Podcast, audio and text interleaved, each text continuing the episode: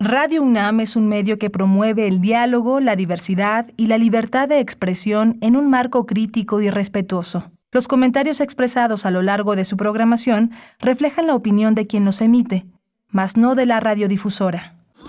Radio UNAM presenta Primer Movimiento, El Mundo desde la Universidad.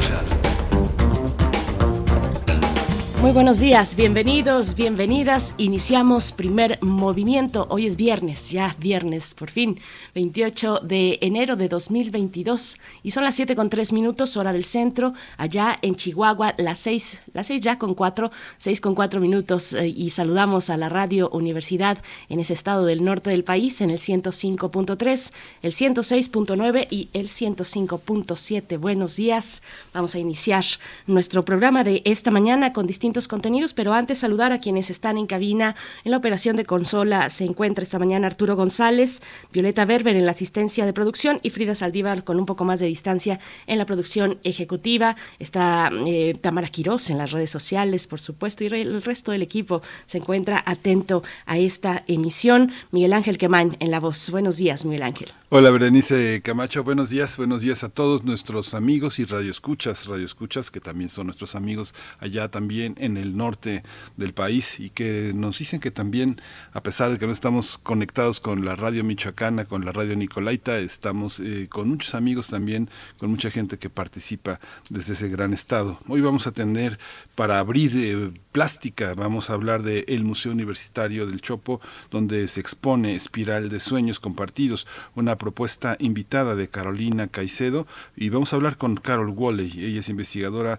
del Departamento de Artes Visuales de este gran espacio dedicado a la plástica, la música, la literatura, bueno, el Chopo, el Chopo nada menos. El Museo Universitario del Chopo. Y tendremos también hoy nuestro radioteatro los jueves autoría y voz eh, de, Mónica Lavín, eh, publicado en el libro Los jueves a la Isla Blanca, editorial Lactorum, una mm, dirección de Eduardo Ruiz Saviñón. En el 2009 fue realizada este, mm, pues, este radioteatro, esta lectura eh, con Mónica Lavín, autora y voz. Escucharemos también la voz de Mónica, Mónica Lavín, así es que va a estar pues muy disfrutable, yo creo, para este viernes, Miguel Ángel. Sí, vamos a tener también la exposición en la calle y en la historia, 40 años de lucha feminista mexicana. Esta es una exposición que está en la Casa del Lago. Vamos a conversar con su directora, con la maestra Cintia García Leiva. Ella dirige la Casa del Lago y con Julia Antivilo. Ella es historiadora y activista, performancera feminista y es quien curó esta muestra 40 años de lucha feminista mexicana. En nuestra nota internacional, pues, ¿qué está pasando en Burkina Faso? Militares han tomado el poder, ya dimitió el presidente y vamos a tener una reflexión, un análisis con la doctora Hilda Varela, doctora en ciencia política por la UNAM, especialista en política contemporánea e historia política de África, es profesora investigadora del Colegio de México y miembro del Sistema Nacional de Investigadores y de verdad un especialista eh, de, primera línea y a la que siempre acudimos eh, con, con distintos, con distintos temas y que nos presenta siempre pues un análisis muy puntual y muy, muy cuidadoso también la doctora Hilda Varela. Vamos, hoy, tengo el privilegio de presentar la poesía necesaria, así que alrededor de las nueve, pasaditas de las nueve, va a estar lista esa propuesta poética y musical. Para la mesa del día, los resultados del sondeo sobre la situación de las personas que residían en viviendas, en viviendas rentadas, hipotecadas o prestadas en Ciudad de México es una, un, sondeo que realiza el HIC de, de, América Latina y también el Instituto de Investigaciones Sociales de la UNAM. Vamos a conversar con Sandra Murillo, coordinadora de la Unidad de Investigación Social Aplicada y de Estudio de Opinión del Instituto de Investigaciones Sociales de la UNAM, y con Antonio Azuela, investigador también de ese mismo instituto en esta casa de estudios. Así es que, bueno, muchos temas, muy variado el programa de esta mañana y como siempre, bueno, sus, hoy por ser viernes, sus complacencias musicales nos las pueden hacer llegar a nuestras redes sociales como siempre y, podrán sonar en esta mañana, arroba P Movimiento, así estamos en Twitter y en Facebook, primer movimiento UNAM. Todavía hay espacio para que puedan enviar sus complacencias, así es que, pues bueno, no, no tarden en hacerlo, o si quieren simplemente comentar o solamente sintonizar, pues con eso nos damos eh, como, como por privilegiados en este espacio. Vamos a ir con nuestra información sobre COVID-19 a nivel nacional, internacional y de la UNAM. COVID-19. Ante la pandemia, sigamos informados. Radio UNAM. La Secretaría de Salud informó que en las últimas 24 horas se registraron 495 nuevos decesos, por lo que el número de lamentables fallecimientos de la enfermedad de la COVID-19 aumentó a 304.803. De acuerdo con el informe técnico ofrecido ayer por las autoridades sanitarias, en ese mismo periodo se registraron 49.150 nuevos contagios, por lo que los casos confirmados acumulados aumentaron a 4.828.446, mientras que las diferentes dosis, las dosis de las diferentes vacunas aplicadas contra COVID-19 suman en México 162.890.871. Los casos activos estimados a nivel nacional por la Secretaría de Salud son 302.473. La Agencia Europea de Medicamento, conocida por sus siglas como la EMA, recomendó otorgar autorización de comercialización condicional al fármaco Paxlovid de Pfizer. Con esta decisión, este medicamento será el primer antiviral oral de uso doméstico en la Unión Europea contra COVID-19. Mediante un comunicado, la EMA señaló que la pastilla servirá para adultos que no requieren oxígeno suplementario y que tienen un mayor riesgo de que la enfermedad se convierta en grave. José Alberto Campillo Valderas, académico de la Facultad de Ciencias de la UNAM, dijo que el coronavirus SARS-CoV-2 llegó para quedarse y seguirá presente. Pero ahora esperamos que produzca una enfermedad más leve con síntomas característicos de un padecimiento respiratorio. Durante la conferencia titulada ¿Se acabará la pandemia con Omicron? ¿Qué sabemos al día de hoy del ciclo Ciencia desde Ciencias Online? El integrante del Laboratorio de Origen de la Vida, del Origen de la Vida, aseguró que en biología no podemos predecir la evolución y tampoco hay que perder de vista un factor de azar, las mutaciones del virus. Eh, Campillo Valderas dijo que sin la vacunación el virus tiene la oportunidad de seguir mutando y recomendó continuar con el uso de cubrebocas, lavado de manos constante y mantener sana distancia, entre otras medidas que ya conocemos.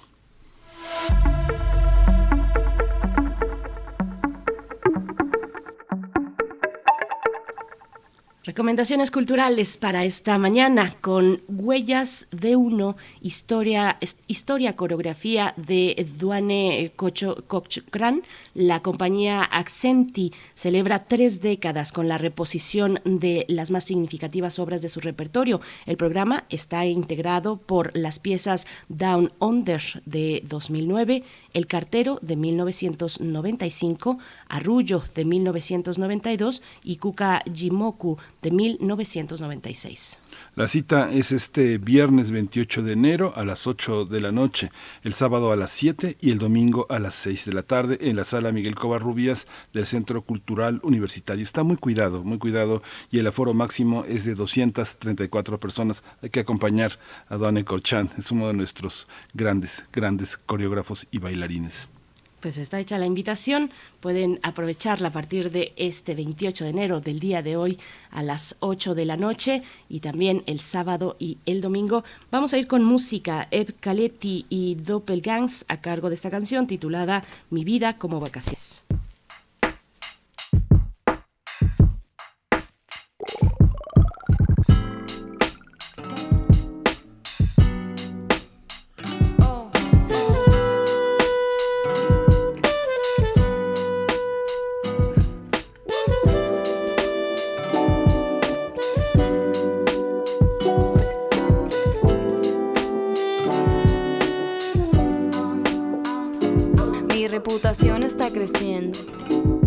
Si quiero seguir de pie, mejor no pierdo el tiempo, cierto. Mejor lo pienso, no quiero caer en este juego del ego. Mi casa está en un barrio bien lejos. La gente allí es humilde, pero el corazón bueno tengo. Diez mil defectos para no explicarte lo que siento.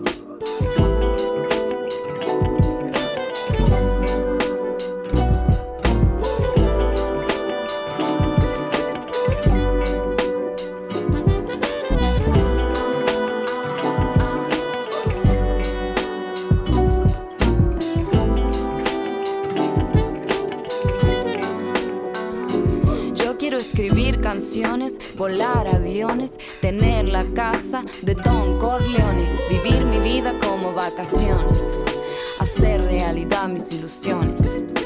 No quiero olvidarme más el celular, ni quiero estar pendiente de mi Instagram, no quiero dejar de cantar. Mándame un mensajito si crees que va, si no me quedo en casa haciendo música, no quiero dejar de cantar. Quiero telaraña como el hombre araña para poder moverme de ranchada en ranchada. No quiero que me digas que la fama es todo, porque los dos sabemos que el amor es oro. Vámonos a la montaña. Ahí se cosechan ganas, cosechan odio seamos parte de ese episodio. Que si eso no me va lo normal, prefiero derretirme en la instrumental y no dejar de cantar. Aprovechando el sol, caminando por el parque modo Genguinón. Mis amigos que me esperan con un trago en la heladera y ese porro en la azotea para este calor.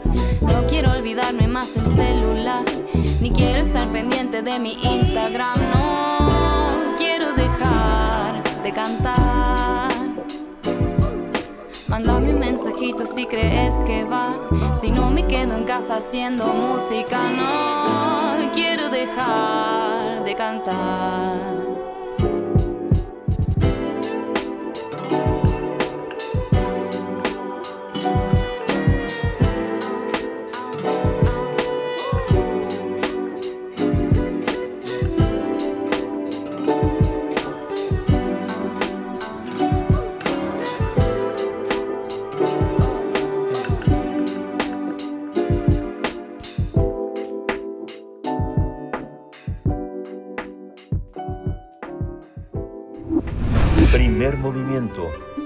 Hacemos comunidad en la sana distancia.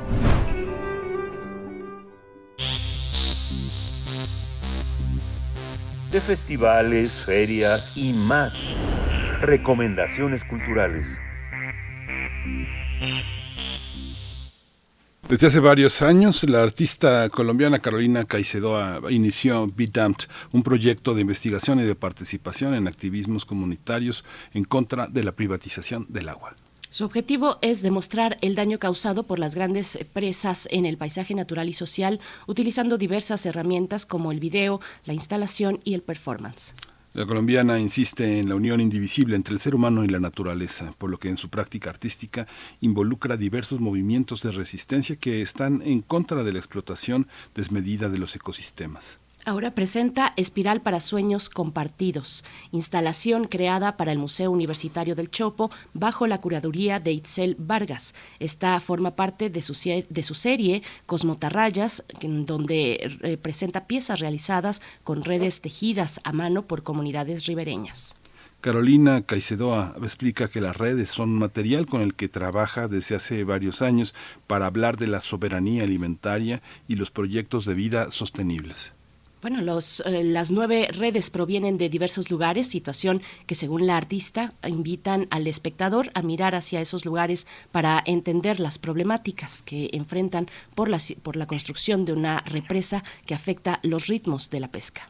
Vamos a conversar sobre esta exposición que reúne arte, comunidad y defensa ambiental.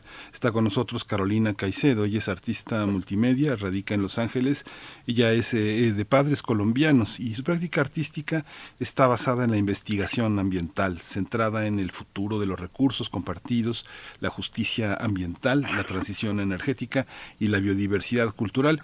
Ella es creadora de la exposición Espiral de Sueños Compartidos en el Museo Universitario del Chopo. Bienvenida Carolina, muchas gracias por estar aquí.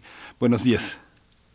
Estamos en realidad perdón, déjenme, déjenme hacer aquí eh, esta anotación porque nuestra invitada es Carol Woley, investigadora del Departamento de Artes Visuales en el Museo Universitario del Chopo, así es que te damos la bienvenida, pero diste pues toda una introducción eh, del perfil de Carolina Caicedo. Eh, Carol Woley, buenos días, ¿cómo estás?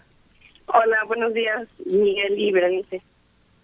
Gracias. Pues eh, cuéntanos, por favor, en qué consiste eh, esta, eh, esta exposición Espiral para Sueños Compartidos, cómo viene a integrarse en la propuesta que pues ya nos tiene acostumbrados de, de, mucha calidad y de mucha comunidad también, con una, una visión comunitaria desde el Museo Universitario del Chopo, Carol.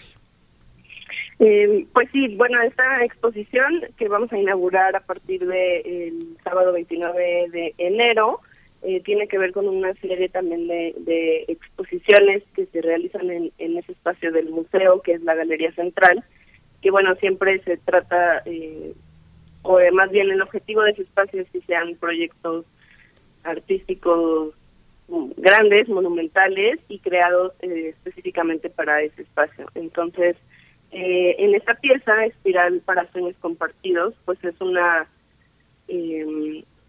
eh, pieza colgante eh, de 18 metros de alto aproximadamente y está compuesta por 11 redes de comunidades eh, pesqueras que han sido afectadas por algunas iniciativas extractivistas. Esta, esta, esta exposición también está tejida con redes mexicanas. Cuéntanos cómo, cómo fue este proceso de cómo fue este proceso de trabajo con nuestras tejedoras.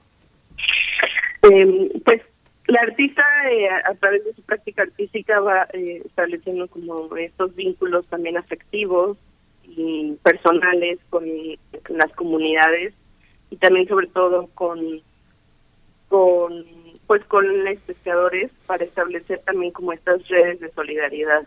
Entonces, pues no solamente es la red como una herramienta de trabajo, sino también pues lo que como un símbolo no de solidaridad, de solidaridad y de resistencia Carol, eh, cuéntanos un poco del perfil del artista. ¿Quién es eh, Carolina Caicedo y cómo ha sido este trabajo que han realizado con ella ustedes desde el Museo Universitario del Chopo? ¿Cómo han sido esos, esos contactos, ese ponerse de acuerdo, eh, dar las posibilidades para, para que tengamos pues una, una propuesta pues interesante como esta que nos están presentando? Sí, pues bueno, este proyecto es un proyecto que que el museo pues lleva queriendo hacer varios años, desgraciadamente por la pandemia se tuvo que posponer hasta hasta ahora. Entonces, durante estos meses pues fue un proceso de trabajo eh, digital, virtual, un intercambio eh, pues sobre todo de información de parte del artista y pues bueno, el, el proceso de producción se hizo muy en colaboración con estas comunidades, eh, son los que pues hicieron las redes de forma artesanal y eh, posteriormente pues en el museo es como pues donde se construye la pieza. Y perdón, te preguntaba por el perfil de, de la del artista. Perdón. Ah, bueno, el artista sí eh, em, es una artista eh, multidisciplinaria colombiana y su trabajo eh, tiene que ver también sobre todo con la explotación desmedida de los elementos naturales, el colapso de los ecosistemas, las afectaciones a economías eh, locales y pues cómo esto repercute en la crisis ambiental. Entonces, además de ser una artista multidisciplinaria que se expresa a través de video, performance eh, o instalaciones, también tiene una participación en estos activismos comunitarios y una larga eh, investigación en, estos temas que les acabo de mencionar.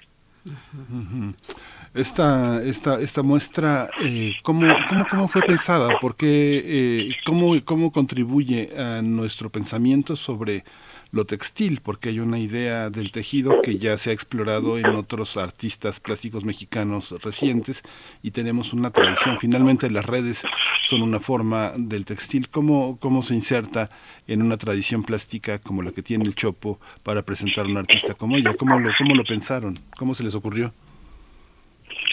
Em, pues bueno, eh, sí, eh, lo que les comentaba de, de, pues como este espacio, la Galería Central, no, sé si la conocen, pero es un espacio que mide casi 25 metros de alto, entonces eh, siempre los proyectos que se busca programar ahí, eh, pues tratamos de que sean problemáticas de relevancia actual, nacional y, local, pues de impacto directo para para las comunidades y pues también esta reflexión se inserta pues en una línea de trabajo que tiene el museo que, que busca exponer a mujeres artistas y eh, como sobre todo darnos a conocer a, un público que no necesariamente está familiarizado con, con el arte contemporáneo o, a veces sí pero pues es también como como ofrecer esto a, diversas comunidades que son nuestro público. Carol, si tuvieras que hacer un recorrido de este proyecto, un recorrido para quien no puede ver, como te pido que lo hagas ahora, ¿qué, nos dirías? ¿Qué materiales componen esta obra? ¿Cómo está dispuesta? Nos hablas de la galería central, es, es esta nave que es muy grande, entras, entras al Museo del Chopo y qué, y qué vas a ver, cómo, cómo da la bienvenida esta obra en la galería central del museo a, quienes la visitan. Eh, bueno, primero eh, me gustaría decirles que no importa lo que les cuente, lo ideal, la experiencia es irla a visitar, pero eh, sin duda pues es una experiencia bastante eh, monumental e imponente porque pues es una espiral como su nombre lo dice, espiral para sueños compartidos, eh, es como una, una estructura colgante en una forma de espiral. Y pues la disposición de las redes en esa escultura da la idea de o quiere también dar la idea de como ese movimiento de una red cuando un cuerpo humano la, la lanza hacia el agua, ¿no? Entonces también es como con esta forma de espiral eh, simular ese movimiento corporal esta, este aspecto de la, de la, de la muestra eh, que, este tiene, tiene este texto de Itzel que es en realidad una, perspectiva crítica, ¿cómo se enlaza con, las comunidades en las que originalmente ella trabajó? ¿Es una manera de devolver a los artistas su testimonio? ¿Hay una relación con las eh, con, con este viaje, con este itinerario que Carolina realizó para tejer esta esta red de esta red de complicidades, de amistades? Em, no entiendo. Eh, si los que si los que están inspirados saben saben saben este que ellos inspiraron esta red eh, plástica hay una devolución del artista digamos esta parte de activismo se devuelve con las comunidades que fueron tratadas pues eh, sí, hay, o sea, este es como trabajo que, que realiza Carolina directamente con las comunidades, pero bueno, también se establece no solamente como comprar las redes ya, sino sí hay como una, una historia detrás o varias historias detrás y pues también al final las redes son como el vínculo entre estas relaciones con las comunidades y las mujeres que trabajan en estas comunidades y pues eso con estas redes como que reúnen las historias y al final pues son los materiales con los que construye su obra. Eh, Carol, el, el, Chopo, el Museo Universitario del Chopo tiene una idea muy clara, ustedes como equipo tienen una, idea muy clara de lo que quieren ofrecer, lo que quieren generar en el espectador como a, manera, pues no sé si necesariamente una, una, experiencia estética, es una experiencia sin duda muy compleja. Eh, ¿cómo, ¿Cómo es en esta obra? ¿Qué es lo que quieren generar en ese espectador, en el visitante, en quien se acerca al museo? Pues, eh, bueno, con, esta pieza creo que uno de los puntos más importantes, eh, en, mi opinión, es eh, pues que nos pongamos a pensar un poco en justo nuestra relación con, con, el, con el agua. no es la misma relación que tienen estas comunidades ribereñas que pues han sido directamente afectadas por grandes proyectos de infraestructura como las presas, ¿no? Pero pues nosotros desde la ciudad, cómo vivimos nuestra relación con el agua y pues eh, ser más conscientes de que pues es un es, es un también un espacio, bueno, los ríos son espacios públicos y el agua es un bien que, pues eh, al final tiene que ser un derecho un derecho humano. Entonces, pues creo que la reflexión un poco va hacia ese sentido. Esta, esta, esta, esta muestra que ya está, ya está inaugurada, ¿verdad, Carol? No, la abrimos este sábado, mañana, eh, a partir de las 12 del día. Eh, les invitamos pues, a, visitar la, exposición y va a estar hasta las 6 de la tarde la apertura. Eh, esta, esta instalación, que, de nuevo se titula Espiral para Sueños Compartidos, forma parte de una serie. Está entrelazada con otras piezas también, una serie que se llama Cosmotarrayas. Cuéntanos cómo, cómo dialoga esta instalación con esa otra parte a la que pertenece finalmente esta serie, mucho más grande, eh, cómo, cómo dialoga y cómo se, se, se, planta frente a ese conjunto pues más amplio de esta propuesta. Sí, eh, bueno, dentro de esta propuesta, como tú dices, se llama Cosmotarrayas, eh, esta es una palabra que el artista utiliza eh, y une la, la, palabra cosmos para referirse pues, a estas cosmovisiones eh, locales de, de, las comunidades y la palabra atarraya, que es la palabra que se usa para designar a una red pequeña que se usa para pescar en aguas poco profundas. Entonces, pues estas redes eh, se usan también como para construir retratos de los ríos. Entonces, estas estas piezas, estas cosmotarrayas, también pueden ser leídas como como retratos que realiza el artista de, de estos cuerpos de agua. Esta, una, estas eh, exposiciones que han tenido en el Chopo pues son un reto para los eh, museógrafos porque finalmente el aparato de, montaje es muy amplio. Ahora esta cuestión monumental también nutre nuestra capacidad de, montaje. ¿Cómo, ¿Cómo se montan unas redes tan grandes como esta? Dices que son más de 5 metros, ¿verdad? Sí, pues eh, sí, la labor de montaje y de museografía ha sido también un, pues todo un reto a reconocer porque además pues este como mencionábamos como el trabajo a distancia que pues la idea era que no fuera a distancia pero pues nos tuvimos que adaptar a, esto. Entonces pues también toda esa comunicación interpretada y trabajada en el espacio del Chopo pues también se merece un reconocimiento y, pues sí ha sido eh, un trabajo de montaje de, pues varios días.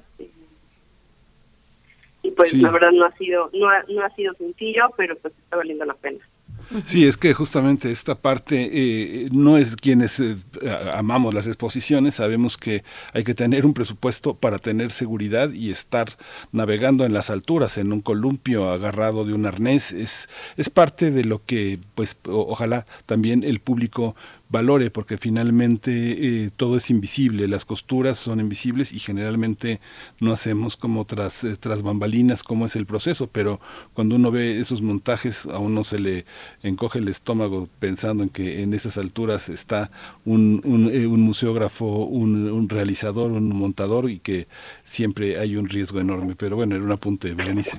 Sí, eh, eh, Carol, y bueno, el Museo Universitario del Chopo arranca este 2022 con esta propuesta Espiral para Sueños Compartidos de Carolina Saicedo, eh, artista colombiana. ¿Cómo, ¿Cómo ha sido para, para ustedes, para ti, por ejemplo, desde como, como investigadora del Departamento de Artes Visuales del Museo Universitario del Chopo, cómo ha sido pues emprender proyectos, proponer, revisar las posibles opciones que tendrán, que formarán parte de lo que se expone en el museo en, en medio de esta, de esta pandemia? ¿Cómo, cómo está haciendo pues, este momento de inicio, de arranque de año? Eh, ¿cómo, ¿Cómo están visualizando este, este primer semestre? Eh, pues sí, ha sido un trabajo virtual, eh, pero bueno, este, este, este primer semestre del, del 2022, pues no, estamos eh, acatándonos a las disposiciones de, de la universidad, pero bueno, con esta um, exposición abrimos nuestra nuestra oferta de actividades presenciales y pues eh, también eh, tenemos ya las otras exposiciones que, que, tenemos abiertas, entonces pues también es eh, trabajar a la par con todo el programa de exposiciones y las exposiciones que se inaugurarán en, los siguientes meses. Bien, pues, pues está hecha la invitación para el día de mañana, que es la inauguración. ¿Hasta cuándo estará estará presente este este proyecto, Carol? Eh, va a estar montado y abierto al público eh, alrededor del 26 de junio, pero les invitamos a visitar el museo, eh, pues bueno, en la apertura mañana en un horario de 12 del día a 6 de la tarde. Muy bien, el Museo Universitario de El Chopo. Te agradecemos esta participación, Carol Woley, investigadora del Departamento de Artes Visuales, en ese espacio universitario, pues tan, tan querido por todos nosotros y todas nosotras. Muchas gracias, Carol. Muchas gracias a ustedes. Muchas gracias. Vamos a ir a nuestro radioteatro. Vamos a escuchar Los Jueves. Es autoría y voz de Mónica Lavín. Está publicado en el libro Los Jueves a la Isla Blanca y por Lectorum. Es la editorial que lo publicó, pero el radioteatro lo dirige nada menos que Eduardo Ruiz Aviñón en 2009. Es una producción de Radio UNAM. Cuando cuentes cuentos, recuerda los de primer movimiento.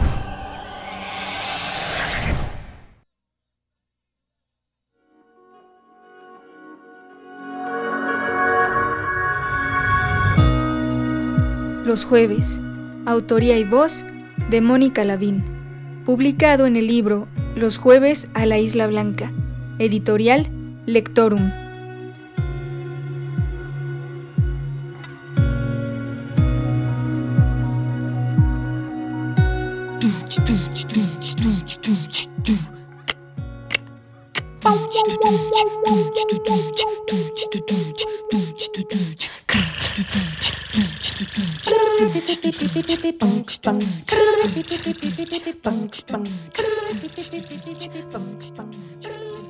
No debía hacerlo. No pude evitarlo. Me bastaba verlos entrar con ese paso excitado y cauteloso. Ella con el cuerpo garboso y las piernas largas y bien formadas. Él, esbelto, con la mirada protegida por los lentes oscuros y el brazo asido a la cintura de la mujer. Yo los espiaba por el pasillo oscuro, tras la puerta entornada de otra habitación, y sentía alivio cuando después de los pasos sigilosos verificaba que eran los mismos. Los del jueves a las 5 de la tarde, los de la habitación 39. Esa repetición semanal me confortaba. En el torbellino de los encuentros pasajeros que atestiguaba todas las tardes, este hilvanar, jueves tras jueves, con puntadas de amor y deseo, exhalaba continuidad. ¿Quién pudiera, como ellos, robarle unas horas a la tarde, una tan solo, y encontrar cierta dulzura entre unos brazos? ¿Quién pudiera olvidarse del chino, de Nachito y la Lola, de los frijoles hirvientes, y con las piernas enfundadas en medias suaves, dejarse recorrer las pantorrillas y los muslos con el interés de quien mide y palpa las formas. ¿Quién pudiera ser objeto de deseo respondido y consumado? Antes ni pensaba esto, ni siquiera me veía las piernas, solo servían para llevarme a andar por todos sitios. Ni con las inacabables parejitas que deambulaban por estos pasillos, sofocando sus gemidos tras las puertas cerradas, había hecho yo conciencia de mi abandono. Ahora sabía que tener marido no era ningún consuelo. Y si no, ¿por qué iban a volver los del 39 con ese gesto de inevitable engarzamiento? ¿Por qué iban a venir aquí una vez a la semana si tuvieran otra posibilidad? ¿Por qué los lentes? ¿Por qué la hora? ¿Por qué la prisa? A las 7 se abría la puerta del 39. Él atisbaba el pasillo e indicaba a la mujer que no había peligro. Volvía yo de nuevo a mirarlos, ahora por las espaldas, con las manos apretadas deteniendo la despedida, prolongando el encuentro. Yo también lo prolongaba. Me atreví a acercarme a la escalera para ver sus cabezas desaparecer por el pasillo que daba a la calle. Deprisa entraba a la habitación. No quería que me la ganara Teresa, que a esa hora rondaba el mismo piso. Cerraba la puerta y miraba el desarreglo, el mismo que en otros cuartos me producía hastío y a veces repulsión. Entonces me tiraba boca abajo sobre la cama y aspiraba los aromas atrapados entre las sábanas gastadas. Extraía el perfume de olor a hierba de ella y la loción leñosa de él. Olfateaba los sudores que humedecían esos paños relavados y rastreaba las gotas de semen escapadas de la vagina repleta y saciada de la mujer. Con la sábana descompuesta, mi corazón se violentaba y una ola de sangre me ponía en éxtasis. Entre las evidencias, asistía al ritual del amor. Después de un rato salía de nuevo a la penumbra del pasillo y depositaba en el cesto rebosante de blancos el atado de sábanas con más delicadeza que la usual. Agradecía profundamente esas visitas semanales. Me resistía a cualquier cambio de horario, de piso. Esos meses se habían convertido en una sucesión gozosa de jueves. Así que me atreví. Se nos insistió al entrar a este trabajo que debíamos ser discretas y nunca tener contacto con los clientes, evitar ser vistas, no hablar con ellos, pero yo quería manifestar mi contento por su presencia, como en una boda, cuando se abraza de corazón a los desposados. Entonces se me ocurrió lo de la flor. Las muchachas choteaban que si me la había dado un galán o que si a poco el Nacho era tan romántico. Era una rosa color coral a punto de abrir. A las cuatro y media el cuarto se desocupó. Entré presurosa a hacer el aseo y pensé en no salirme hasta unos minutos antes de la hora. No quería arriesgar la posibilidad de una ocupación ajena a la pareja, a pesar de que Tomás ya tenía la consigna en recepción de tenerla libre los jueves a las cinco. Llené un vaso con agua y con la rosa. Lo coloqué sobre la cómoda despostillada. La rosa se reflejó en el espejo. Las paredes desnudas y la colcha con huellas de cigarro se iluminaron con el rubor de la flor. El 39 parecía un cuarto de otro lugar. Aspiré el aroma de la flor, que esta vez celebraría la fiesta con los humores y secreciones de los cuerpos de los amantes. Salí al minuto para las cinco, excitada, nerviosa por aquella irrupción que tambaleaba el anonimato de la pareja. Me encomendé a Dios, quien, después de todo, los había puesto en mi camino. Durante las dos horas de amorío, mi corazón no estuvo sosegado. Tendí camas, puse papeles de baño, toallas limpias, barrí, caminé, y todo el tiempo la imagen de la rosa fresca y colorida, presenciando sus cuerpos desnudos y la entrega desbordante, me persiguió como si yo misma tuviera los pies metidos en aquel vaso de agua. Escuché el ruido de la puerta y me asomé desde otra habitación. Noté que la mirada de él escrutinaba el pasillo con mayor insistencia. Respiré y contuve la tentación de correr a presentarme y confesar que yo era la de la rosa y esperaba no haberlos molestado. Apreté los puños y no me atreví a observar cómo se perdían al final de la escalera. Entré en la habitación. El mismo desarreglo tributario. Bajo el vaso de agua sin flor estaba un billete. Era una forma de respuesta. Lo tomé después de soslayarme entre los aromas familiares y el rito al que añadí mi rosa. Salí gustosa, con el itacate fuertemente pegado al pecho, para abandonarlo con dolor en el montón de sábanas manchadas. El jueves siguiente dieron las 5.30 y los del 39 no aparecieron. Esperanzada, supuse algún contratiempo pasajero, pero el siguiente jueves me confirmó la ruptura del hábito. Aún así, me aferré a la posibilidad de un cambio de horario, después de la ocasión. Tal vez ella tuviera un marido que la hubiese descubierto o él una mujer que se interpusiera. Tal vez enfermó alguno. Tal vez se murieron, tal vez. Desde entonces, las sábanas gastadas me parecen una tortura y penitencia, y el olor a rosas me enferma. Los jueves, autoría y voz de Mónica Lavín, publicado en el libro Los jueves a la Isla Blanca, editorial Lectorum.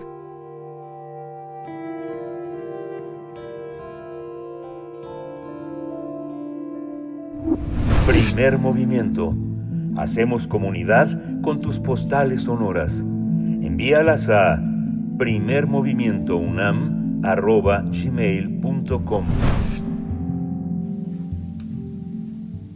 ¿Qué les pareció este radioteatro bajo la dirección de Eduardo Ruiz Aviñón, una producción de Radio UNAM que se realizó en 2009 con la voz y la autoría, por supuesto, de Mónica Lavín? Ahí escuchamos su voz, una voz muy bella y se tituló Los Jueves. Vamos a ir en este momento, vamos a ir en este momento. Fíjense que el 17 de enero, pero de 1974, la Cineteca Nacional de México abrió sus puertas por primera vez al público. Son ya 48 años y la Fonoteca Nacional lo reseña en su podcast eh, semanal, así es que bueno, vamos a escuchar lo que la manera en la que Fonoteca Nacional pues hace esta celebración eh, eh, de, un recinto tan importante, la Cineteca Nacional, un recinto para la preservación, el resguardo, la exhibición pues de material y difusión, por supuesto, de material cinematográfico, esa difusión que tanto pues hemos disfrutado los que los que podemos acercarnos a la Cineteca Nacional. Vamos a escuchar escuchar. Fonoteca Nacional, la Casa de los Sonidos de México. Esta semana, Cineteca Nacional, 48 años en la marquesina.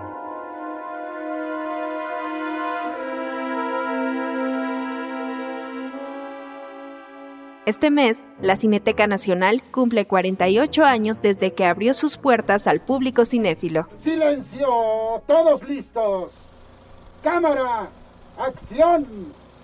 ¡Corre película! Luz, movimiento, gestos, emplazamientos de la cámara que absorben la realidad, la interpretan, la exponen. Sexto Foro Internacional de la Cineteca Nacional.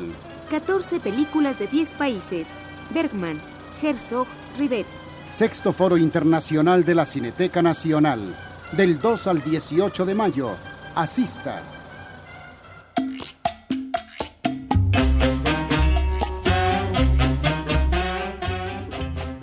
La Ley de Cinematografía de 1949 ordenó su construcción en donde se encontraban los foros 14 y 15 de los estudios Churubusco, es decir, en la esquina de Calzada de Tlalpan y Río Churubusco, actual ubicación del CENART.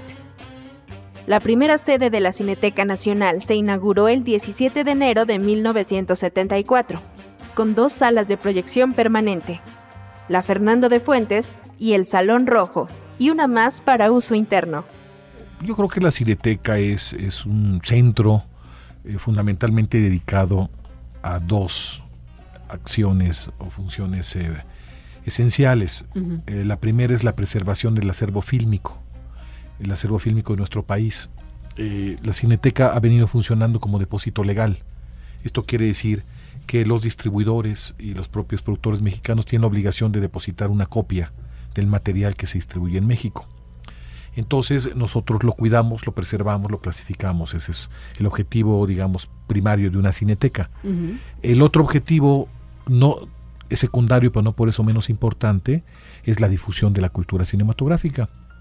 Y en ese sentido, bueno, la Cineteca a lo largo de estos 25 años, aún con los vaivenes y con los problemas que oíamos en el reportaje introductorio en términos de, bueno, aquel terrible incendio que terminó con el acervo y con las instalaciones, sin embargo, aún en las peores condiciones que fueron aquellas, siguió exhibiendo en otras salas.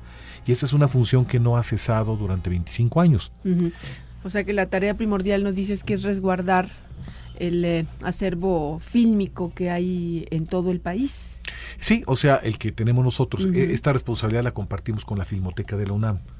Eh, yo te diría que la Filmoteca tiene todavía un acervo más importante que nosotros, porque afortunadamente no ha sufrido ninguna desgracia mayor. Eh, entonces, entre las dos instituciones, eh, digamos que tienen el mayor acervo fílmico del país. Y luego vendría la distribución. Sí, exacto. La distribución, que es una función nueva en la Cineteca, eh, que, que, tiene mucho que ver con las muestras y festivales internacionales. antes había una forma más pasiva de programar una muestra, es decir, lo que venía por distribuidores. Ahora seguimos aceptando y solicitándoles a los distribuidores películas pero una parte importante de las muestras se arma con propio material de la cineteca que se adquiere para este objeto. Entonces ahí fungimos como distribuidores de material fílmico de calidad. Escuchaste a Alejandro Pelayo Rangel, director de la Cineteca Nacional, en una entrevista realizada por Nora Patricia Jara para el programa En Media Hora del Instituto Mexicano de la Radio, transmitida en 1999.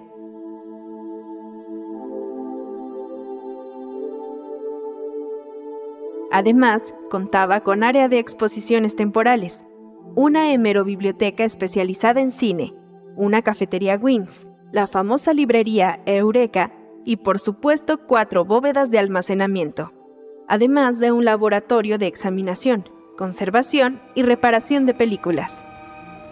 Ahora sí, ya llegamos al asiento de don Rosalío. Anímense muchachos, que ahí está ya Santa Rosa. Adelante muchachos. La cinta, El compadre Mendoza de 1933, dirigida por Fernando de Fuentes y protagonizada por Antonio R. Fraustro, cuenta la historia de un ranchero que tiene que escoger entre ser fiel a los ideales zapatistas o buscar fortuna. Esta película fue la primera proyección del recinto.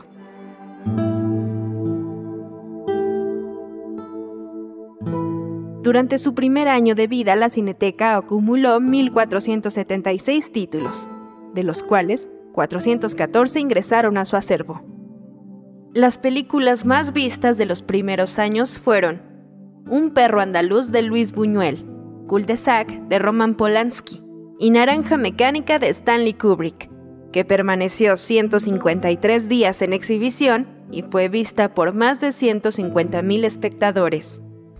Yo creo que, como todo ha habido épocas mejores, épocas no tan buenas de la propia Cineteca. Eh, sin duda el, arranque fue muy positivo en aquellas instalaciones en la esquina de Río Churubusco. Eh, en aquella época, bueno, se pasaron películas eh, que eran tabú y que no habían llegado a México eh, estaban prohibidas, digamos, como el último tango en París, ¿te acuerdas? Una naranja mecánica, entonces eran tumultos y ahí se cumplía una clarísima función de difusión, ¿no?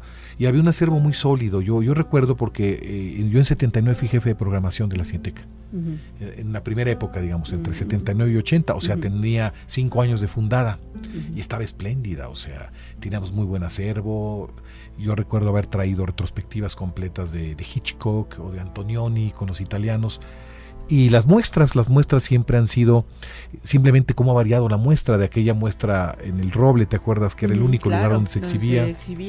Después por los conflictos del Roble, por los sismos, eh, se pasó al, al, internacional, luego al latino. Entonces, de alguna forma yo he seguido un poco como asiduo asistente y después ya programador en un tiempo y ahora pues ahora es mi responsabilidad. Rápidamente la Cineteca se convirtió en el centro neural de la cultura fílmica del país, punto de reunión de los cinéfilos de la capital y centro de visita obligado para los aficionados y profesionales del cine del interior del país. Previo a su creación, el llamado cine de autor y muchas corrientes cinematográficas estaban reservadas a salas privadas o pequeños ciclos hechos por y para especialistas. Con la apertura de la Cineteca Nacional, se inició una época de apertura que influyó en la creación de nuevos públicos y en la producción de cintas mexicanas con temáticas entonces polémicas como el cine gay. Fueron ocho años en los que se exhibieron las mejores y más variadas películas y ciclos del cine internacional, hasta que el fuego arrasara la primera sede. ¿Cuál es su nombre, perdón? Eh, coronel médico cirujano, doctor Luis Antiesteban. Señor, ¿cuáles son los datos oficiales que tienen hasta ahorita? Bueno, eh, nosotros recibimos el primer llamado de auxilio reportándose una explosión en la Cineteca, eh, para lo cual se destacaron las primeras cinco ambulancias. Eh, a la primera información nos dieron datos de que era la Cineteca que funcionaba en ese momento, la cual tenía proyección en ese momento. para lo cual se destacaron posteriormente 15 ambulancias más. Tenemos hasta el momento eh, en la Cruz Roja 25 lesionados. Eh, los más graves, o sea, los quemados, se trasladaron al hospital eh, Rubén Leñero del departamento del distrito. Todos los traslados de los lesionados, la mayoría se han hecho en helicópteros de la Dirección de Policía y Tránsito. Ah, ah, tenemos conocimiento, ahorita al mover alguna parte de los escombros, de que hay un mayor del cuerpo de bomberos muerto y cuatro civiles. Eh, al parecer ya está controlada la situación, eh, únicamente el interior es lo que arde aún. Eh, hasta el momento son los datos que se tienen. ¿Personas sin vida, coronel? Eh, eh, cuatro civiles y el mayor de bomberos. Este, eh, ellos eh, hablan de un mayor González. Al- mayor González es el que no encuentran y al parecer es el que desapareció. Se tienen datos que eh, había elementos de bomberos trabajando sobre una fuga de nitrato de plata. Eh, parece que fue lo que originó la explosión, que al parecer fue externa. Son los datos que nos dan los bomberos. Estaban trabajando las salas. Estaban trabajando. Hubo evacuación, hubo evacuación de gente, eh, pero no hubo lesionados por aplastamiento o por eh, asfixia. No, no hubo ningún tipo de lesionados. Todos los lesionados son quemados. Señor, pero todavía hay personas adentro. Se, eh, se cree eh, que las que hay están muertas, ¿no? Porque el incendio fue bastante fuerte. ¿Cuántas se presume que hayan? Bueno, aparentemente tenemos informes de cinco. No podemos evaluar cuántas hay hasta remover escombros. Estamos esperando que los bomberos terminen de dominar el siniestro para comenzar a remover escombros y establecer ya un dato concreto. ¿En qué tiempo más o menos calculan que ya quede terminado? En unas dos horas, dos horas aproximadamente. Eh, Cruz Roja está ahorita con todas unidades, eh, elementos paramédicos auxiliando a los bomberos que están saliendo lesionados a raíz del trabajo que están desempeñando y las ambulancias que están trasladando a gente que sale de, lesionada del siniestro. ¿Cuántas personas oficialmente acudieron? Tenemos 75 socorristas, 15 paramédicos, eh, 20 ambulancias, son las que actualmente están trabajando en este momento. ¿Heridos oficialmente? ¿Perdón? 25. 25. Eh, doctor Luis Antisteban, jefe de ambulancias del Comité Central de Socorro. Eh, aquí tenemos ahorita 15, destacamos 20 al momento del siniestro.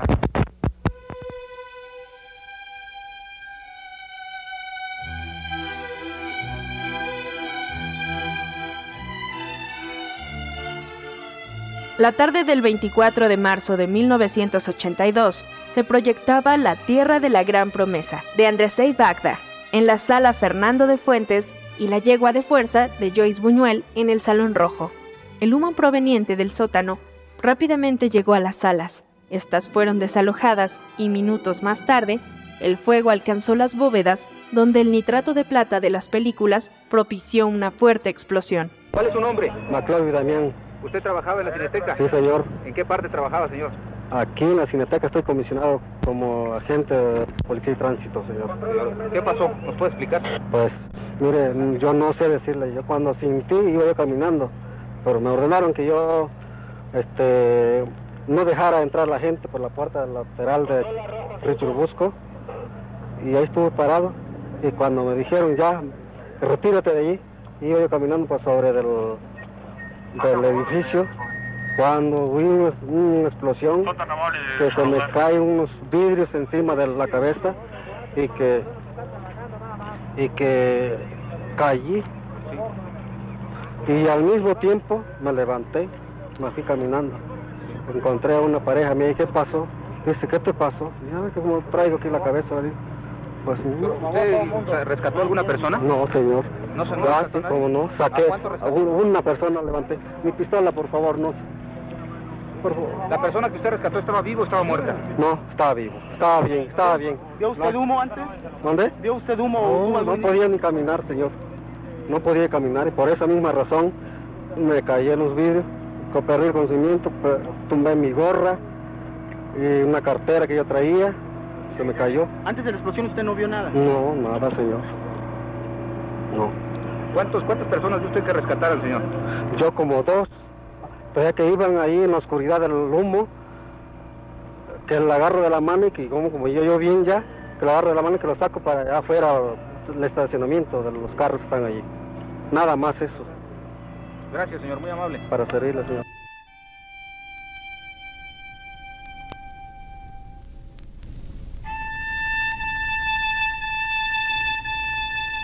Decía ayer en nuestro programa Pensamiento e Ideas de hoy y ahora voy a reiterar, ya nos quedamos sin Cineteca Nacional, mis amadísimos valedores. Ha sido destruida también ella, la benemérita Cineteca que había levantado para todos nosotros el gobierno de don Luis Echeverría. Nos hemos quedado sin archivos cinematográficos, sin la memoria y sin el alma de nuestro cine nacional. Hemos perdido todos nosotros algo de nosotros mismos, vuelto cenizas en esa hornaza de perfiles nazis que acabó con el espíritu de nuestro cine, porque sépanlo todos y tengan conciencia de lo ocurrido allá por los rumbos de nuestro cine nacional. Con la quemazón de la cineteca nos cercenaron algo a todos, de todos nosotros, algo irreparable en todos sentidos.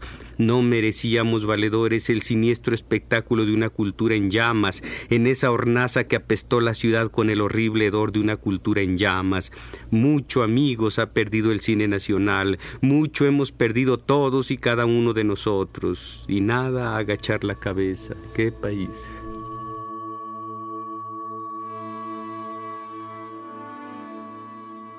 Hasta el día de hoy se desconocen con exactitud las causas del incendio el número de víctimas y heridos, así como el acervo fílmico perdido. Se estima que se consumieron 6.506 negativos, 2.300 guiones originales, 9.278 libros y revistas, así como dibujos originales de Sergei Enzenstein y Diego Rivera, negativos de cintas de Juan Orol, Manuel Álvarez Bravo y el archivo fílmico de la presidencia de Plutarco Elías Calles. La primera cineteca era una cosa verdaderamente espléndida. Yo iba muy seguido, porque además ahí nos reuníamos los miembros de la Academia de Cine para decidir los Arieles. Yo era jurado, no sé si te lo he contado en alguna ocasión. Sí, cómo no. era yo jurado, y ahí en una de las salas de la cineteca es donde nos pasaban las películas, ¿no? Era un jurado verdaderamente excepcional. Estaban Dolores del Río, Alejo, Alejandro Galindo, estaba Gabriel Figueroa estaba Josefina Vicencio y otros más, ¿no? Y entonces, este, Pues triste testimonio, un siniestro provocado por los siniestros, uno de los exenios más siniestros del país, donde la princesa Margarita López Portillo comandaba la dirección de radio, televisión y cinematografía, y que justamente un colega nuestro, uh, Gibran Bazán, en Los Rollos Perdidos, un documental de 2012, señala como responsable a Fernando del Moral González, que era el encargado de la, del rescate y la preservación. Nunca se supo nada. Seguimos seguimos en blanco esperando justicia para esa para esa para ese testimonio histórico desaparecido. Nos despedimos de la radio universitaria de Chihuahua. Nos escuchamos mañana de 6 a 7, eh, de 7 a 8 en el horario de la Ciudad de México. Quédese con nosotros, quédese en Radio NAM en primer movimiento. Síguenos en redes sociales. Encuéntranos en Facebook como Primer Movimiento y en Twitter como arroba PMovimiento. Hagamos comunidad.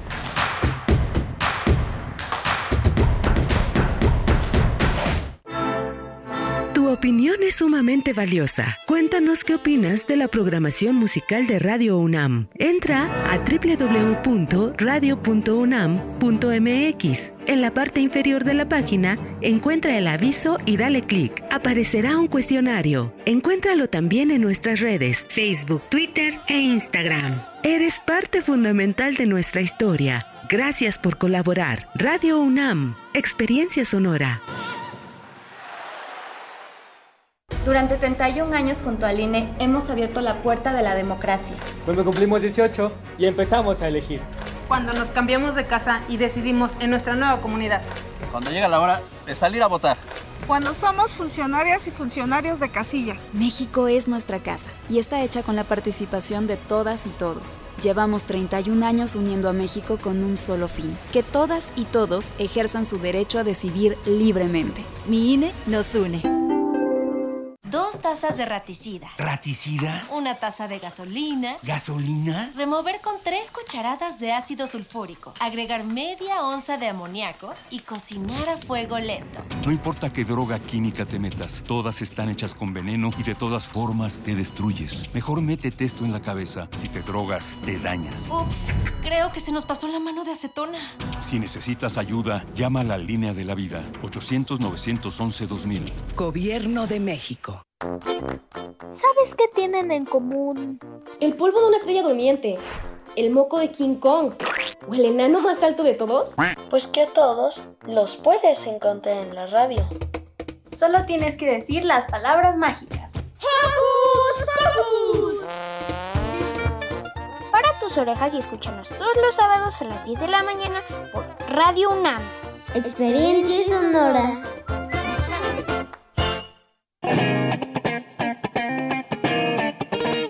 Este es el sitio donde se intersecta toda la música.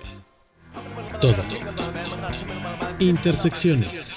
Encuentros de la fusión musical. Todos los viernes a las 21 horas por el 96.1 de FM. Radio UNAM. Experiencia sonora. Queremos escucharte.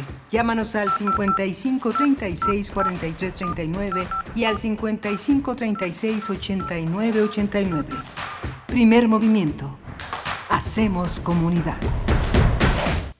Hola, buenos días. Ya son las 8 de la mañana con 4 minutos en este viernes 28 de enero, ya este fin de semana le decimos casi Dios a enero y, estamos en la radio Nicolaita desde las 8 de la mañana conectados en esta red universitaria. Le damos los buenos días a todos nuestros colegas y amigos de esa gran radio allá en el estado de Michoacán. Hoy tenemos a Arturo González en la, en la conducción de la nave, en los controles técnicos de la consola. Está Violeta Berber en la asistencia de producción y está... Eh, Frida Saldívar en la producción ejecutiva y mi compañera Berenice Camacho. Querida Berenice, buenos días en la conducción del primer movimiento.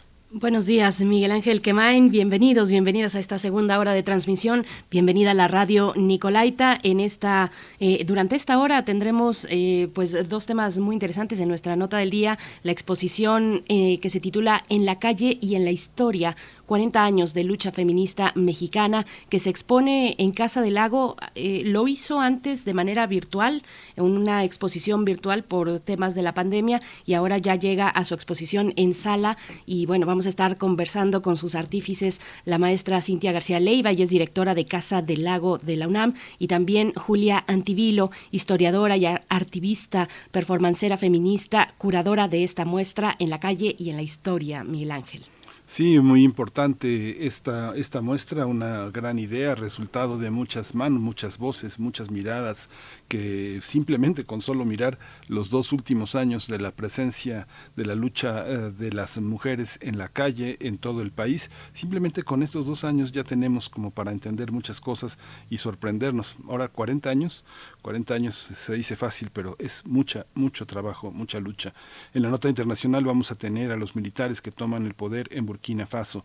Es una previsión que la doctora Hilda Varela ya nos había anunciado con algunos, algunos meses antes. Ella es doctora en ciencia política por la UNAM, es una especialista en política contemporánea, historia política de África, es profesora investigadora en el Colegio de México y es miembro del Sistema Nacional de Investigadores. En un momento vamos a tener su presencia y el análisis sobre Burkina Faso. Y bueno, varios comentarios en redes sociales por nuestro radioteatro de esta mañana, de En la voz y la autoría también de la escritora Mónica Lavín los jueves, y nos dice Montserrat Chávez, hermosa voz y cuento. Eh, Oscar Isidro, hermosa lectura de Mónica Lavín, casi pude sentir la textura gastada de las sábanas blancas y el olor a rosas, ahora será jueves en mi memoria. Y también nos comenta mm, Refrancito, dice, hola, muy buen día de viernes, estupendo cuento y bellísima narración. Como radio escucha, seguí con atención y emoción a la protagonista y la descripción de cada espacio. Bueno, también está por acá R. Guillermo dándonos los buenos días. Dice, buenos días Palomilla de Primer Movimiento, qué interesante radioteatro de hoy, además con la excelente voz y lectura de Mónica Lavín. Y bueno, tú te despedías, Miguel Ángel, de la hora anterior con un comentario sobre la Fonoteca Nacional, sobre pues lo que pudimos escuchar, este podcast de la Fonoteca Nacional respecto al incendio, no solo respecto al incendio, el podcast va de los 48 años eh, en, eh, que, abrió por primera vez sus puertas la Cineteca Nacional de México un 17 de enero de 1974, pero te despedías con un comentario fuerte que nos hace memoria, que nos simbra también sobre aquel incendio y que se narra en, en, esta, en, esta, en este podcast de la Fonoteca Nacional, Miguel Ángel. Sí, es muy lamentable. Yo tenía en, en esos años, unos pocos años de asistir a la Cineteca Nacional y de pronto eh, en plena eh, en plena facultad nos escuchamos cómo la noticia se había este se había dado. Nadie supo, nadie supo nada. Hubo un silencio enorme en el sexenio de uno de los mayores exhibiciones del nepotismo. Eh, los responsables pues se, se, ocultaron.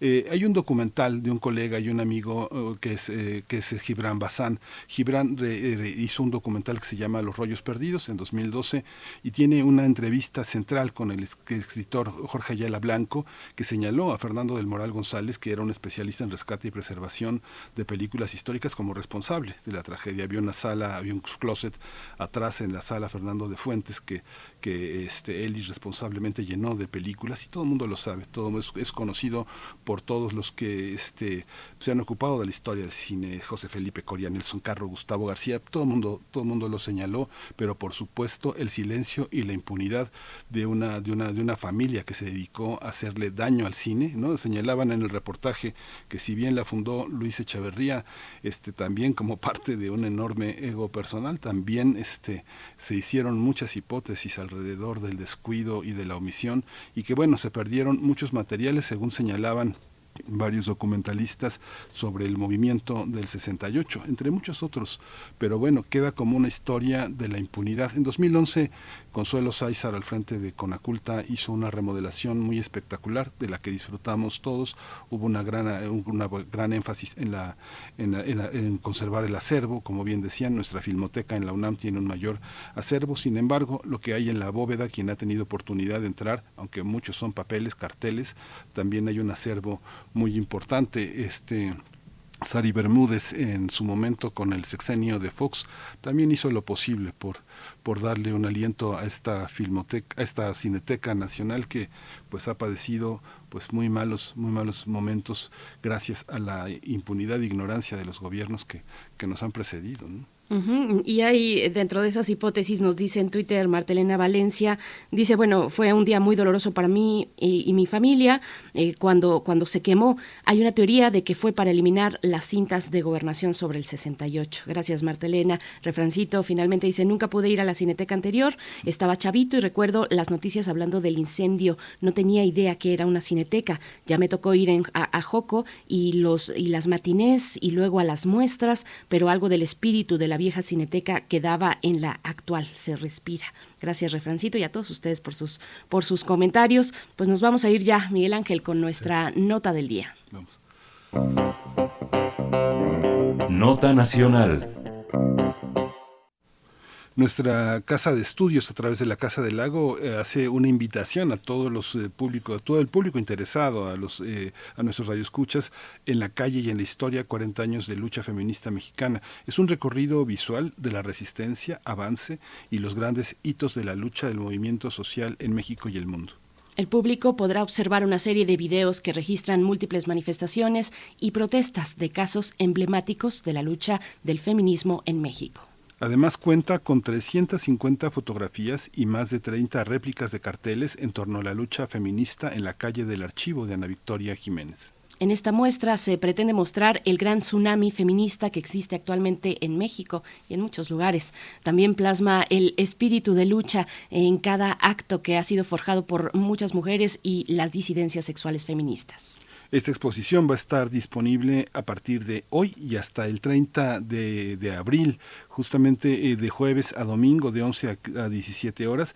Y es eh, la sala José Emilio Pacheco que alberga esta galería 3 y 4 en las rejas de eh, Milla, Casa del Lago UNAM, en el bosque de Chapultepec. Vamos a conversar esta mañana sobre esta exposición en torno a la lucha feminista. Nos acompañan dos invitadas. Por mi parte presento a la maestra Cintia García Leiva, directora de Casa del Lago, eh, que también, por supuesto, amiga de Radio UNAM, donde tiene un espacio, Islas Resonantes, que nos deleita sonoramente. Maestra Cintia García Leiva, ¿cómo estás, querida? Hola, muy buenos días, querida Berenice. Muy, muy contenta de volvernos a escuchar en 2022. Feliz año. Feliz año. Feliz año a fin de, a fin de mes. Miguel Ángel, un gusto escucharte de nuevo. Gracias, igualmente, Cintia. También está con nosotros Julia Antivilo, y es historiadora y activista, performancera feminista, curadora de la muestra. Bienvenida, Julia. Muchas gracias por estar aquí. Buenos días. Hola, buenos días. Muchas gracias por la invitación.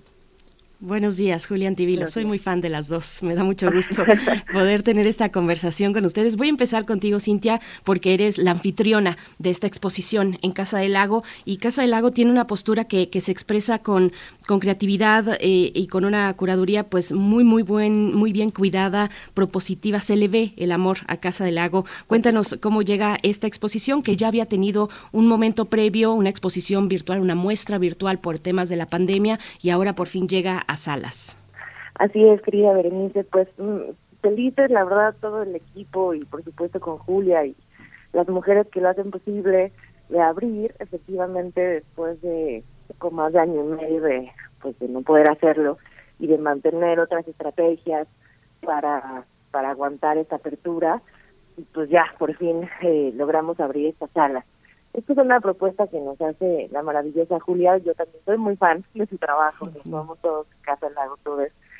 Y nos las nos la hacen, nos parece en un estado pertinente. Había ya tenido conversaciones con el anterior director y luego cuando yo entré a dirigir Casa del Lago volvemos a retomar esta idea y nos parece pues fenomenal por supuesto porque es un eje de programación que tenemos eh, como bien has dicho querida Berenice en muchas áreas estamos buscando contar distintas historias desde un lugar distinto que no sea el canon masculino, ese es un lado. Por otro lado, la misma Casa del Lago guarda una historia en relación con la historia de los feminismos en México. El año pasado tuvimos el placer de conversar con eh, Pinto Mi Raya, el colectivo Pinto Mi Raya, y precisamente Mónica Mayer estaba recordando las primeras instancias también de expositivas y de artes visuales en relación con el en, Casa del Lago. Y en fin la, la, el gran cúmulo también de voces que se han ido descubriendo en los últimos 60 años que participan también de una vanguardia no solo artística sino política en ese lugar es extraordinario y nos parecía al, equipo también de programación. A mí esta exposición que nos propone Julia pues tenía todo que ver con, con lo que queremos hacer, con lo que queremos mostrar. Ella y el equipo también con el que ha trabajado en los dos archivos, eh, ahorita ella nos contará mejor de las colaboraciones que se han hecho posible para eh, ahondar en esos archivos maravillosos que esperamos que todas y todos puedan ver, pues, seleccionó y hacen esta curaduría donde efectivamente la fuerza, como ya decía Miguel Ángel, están en estas imágenes, más de 350 fotografías, algunas eh, eh, que, que provocan mucha rabia, por supuesto, otras muy dolorosas y otras maravillosamente hasta eh, regiles, eh, ricas, llenas pues de sonido también, ahorita podemos hablar de eso, y es una muestra que está acomodada y, y, curada tanto cronológicamente, pero también de manera conceptual. Hay bloques que tiene que ver con temas, que tienen que ver con preocupaciones muy puntuales que nuestro país sigue sin atenderse y es impresionante realmente ver estos ecos en distintas décadas y esa relectura transversal y encontrarnos en un presente y eh, esto es necesario, es necesario atender a quiénes, eh, qué mujeres y qué grupos realmente han ido solidificando esto y luego encontrarnos a nosotras, por ejemplo, en las últimas marchas que pudimos hacer antes de la pandemia, ¿no? Impresionante esa, ese reconocimiento, pues, de, de, una misma, eh, en su colectivo contemporáneo y las mujeres que han hecho posible también que sigamos tomando la calle. Julián Tibilo, ¿cómo, cuéntanos cómo se fue tejiendo esta exposición, cómo se fue preparando, eh, cómo fue esa labor de búsqueda de los materiales, de los archivos que hacen parte de esta, de esta exposición y, de esas redes profundas que están detrás de la misma. Son, son redes eh, fuertes, son redes amorosas, son redes políticas también. Cuéntanos un poco de, de, esa parte, cómo se fue eh, creando la idea mm, para dar muestra de 40 años de lucha feminista y disidente en, en México. Ok. Eh, en rigor, pues son mucho más de 40 años, ¿no? Esta es una pequeña mirada, un pequeño recorrido visual, ¿no? Que pensamos eh, en hacerlo desde el año 79, pues hasta el 2019. Sin embargo, pues eh, la muestra, pues integra eh, muchos más materiales de los 60 inclusive, eh, de los primeros años de los de los 70, de toda la primera, eh, antes de, de esta hito, ¿no? Que marcamos con el 79. Eh, y bueno, decir que son, son dos archivos los que comprende esta, esta muestra. Por un lado es el archivo de Ana Victoria Jiménez, que alberga pues la, que está albergado en la biblioteca Javier Clavijero de la Ibero eh, de la Universidad Iberoamericana y Producciones y Milagros que esto es una colectiva pues eh, de artistas y archiveras y transdisciplinarias que pues también han sido pues eh, eh, y ambas pues tanto Ana Victoria Jiménez como eh, Producciones y Milagros que lo conforma Rodney Enciso e Ina Riascos eh, son partícipes, son protagonistas también de esta de estas historias, ¿no? De, esta, de estas trayectorias, pues que encontramos en, en los feminismos eh, de los eh, de estos más de estos más de 40 años de movilización, ¿no? Eh, principalmente en la calle, pues y también en otros espacios.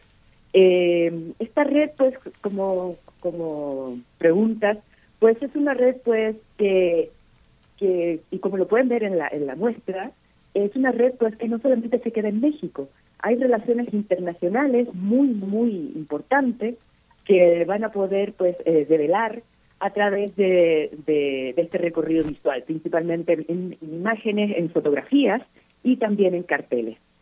Eh, decir que pues el archivo de Ana Victoria Jiménez, eh, bueno, no solamente yo lo considero, sino que muchas historiadoras y, y colegas pues lo consideramos el archivo más importante para hablar del movimiento feminista mexicano.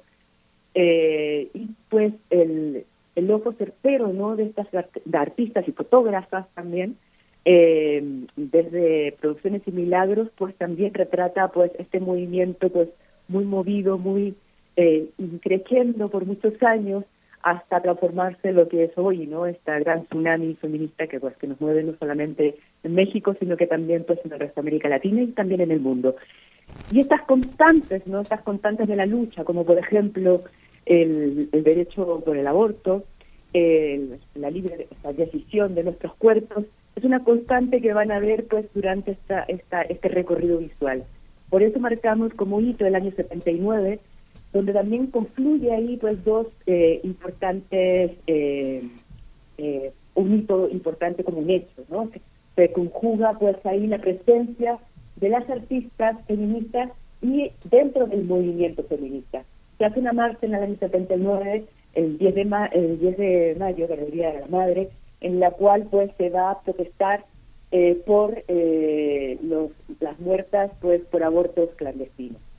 Es una marcha performática, van todas vestidas de luto, desde pues el hemiciclo de Juárez pues hasta el Monumento a la Madre, y ahí pues eh, depositan una corona luchosa que recreamos y que abre eh, la muestra este, en este recorrido cronológico en la, eh, en la sala Rosario Castellanos, eh, para luego pasar también a los años 70 y 80, pues en la sala José Emilio Pacheco. Es una corona lujosa que pues está hecha de, con muchos materiales, o incluye muchos materiales con los cuales eh, se ha abortado desde, desde esos tiempos lejanos hasta hoy en día, ¿no? Especialmente en los lugares que todavía pues no se consigue este derecho. Y es una constante que también vamos a ver pues durante toda la muestra, ¿no? Eh, inclusive pues también hay mucho registro de la marea verde, ¿no? Que ya llegando pues al siglo XXI pues moviliza y es parte de esta gran ola de, este tsunami que hablo. Es muy, es muy interesante. Hace dos años mi compañera Berenice Camacho, que es una, que es una mujer altamente comprometida con el tema de la justicia y el tema de decía hay que ver, hay que ver a las mujeres que están fotografiando y el privilegio que tienen algunas fotógrafas mexicanas de estar en los grupos eh, separatistas que por ser mujeres tienen la opción de desplegar su, su arte y su compromiso en la, en el, en el, en el registro del movimiento. Uno piensa, por ejemplo, hace ya tiempo Nayeli de León que integra el colectivo Mirabilia en Zacatecas, eh, mujeres muy valientes como este las fotógrafas Crisanta Espinosa y Luz Gutiérrez y fotógrafas más avesadas como Lourdes Grobet o Elsa Medina también han mostrado cómo es necesaria la mirada de las mujeres en la nota roja. Hay una mirada, hay una mirada machista en los fotógrafos, hay una eh, hemos discutido mucho esta parte de que la mirada de las mujeres en el caso de la nota roja y de la violencia ha sido muy importante, también como lo ha mostrado Mónica González de de Milenio o Lucía Godínez más, más, más, con más años en el Universal. Hay una mirada en este, en este sentido, la violencia, la nota roja, no solo las marchas, no solo el registro de la participación de mujeres, sino las mujeres viendo niños violentados, mujeres violentadas, el crimen, la nota roja, ¿cómo lo observan? Empezamos contigo, Julia Antivilo. Pues en rigor hay otra mirada, ¿no? Justamente que, que busca no esa, esa exotización ¿no? de la violencia, esa pues eh, eh, espectacularización no de la violencia sino que pues hay otra mirada pues que justamente busca otras otras reproducciones eh, busca reproducir otras visualidades no que más bien van por la resistencia por por la lucha no y no volver a reproducir estas mismas imágenes pues que que, que reproduce a diario pues la nota roja entonces y es una mirada pues comprometida justamente con con el movimiento pues con con cada una pues de las de las luchas que, que encarna, ¿no? Creo que ahí por ahí va la diferencia. Cintia, ¿cómo lo ves tú? ¿Qué mujeres hay en la muestra? ¿Qué fotógrafas que tengamos que recuperar, recordar? Ahí están, ahí están en las coberturas. Lucía Godínez me comentaba, ella fue, es compañera de mi generación y es de, las primeras fotógrafas que se daba a codazos con los, con los hombres que cubrían deportes, nota roja, que la pisaban, le rompieron la nariz alguna vez de un codazo. ¿Cómo es esta parte de las mujeres en, la, en, en una, en una exposición como esta, pues tan subversiva y tan inspiradora? Sí, pues me, me parece un enfoque central el que estás dando, Miguel Ángel. Eh, hay hay una cosa que me parece crucial en esta diferencia de abordar la imagen de la mujer en el espacio público desde una cámara y un, y un, y un clic, digamos, femenino y que tiene que ver entrada con el cuerpo, con cómo se muestran los cuerpos de las mujeres. En la muestra queda muy claro también eh, sobre este sentido el enfoque de la colectividad y eso me parece que hace una diferencia enorme para comenzar. El enfoque de una fuerza colectiva y el enfoque de mujeres en posición de, de protesta es muy distinto al romantizado cuerpo femenino eh, eh, víctima, que es un tema fuertísimo el que estamos tocando, por supuesto.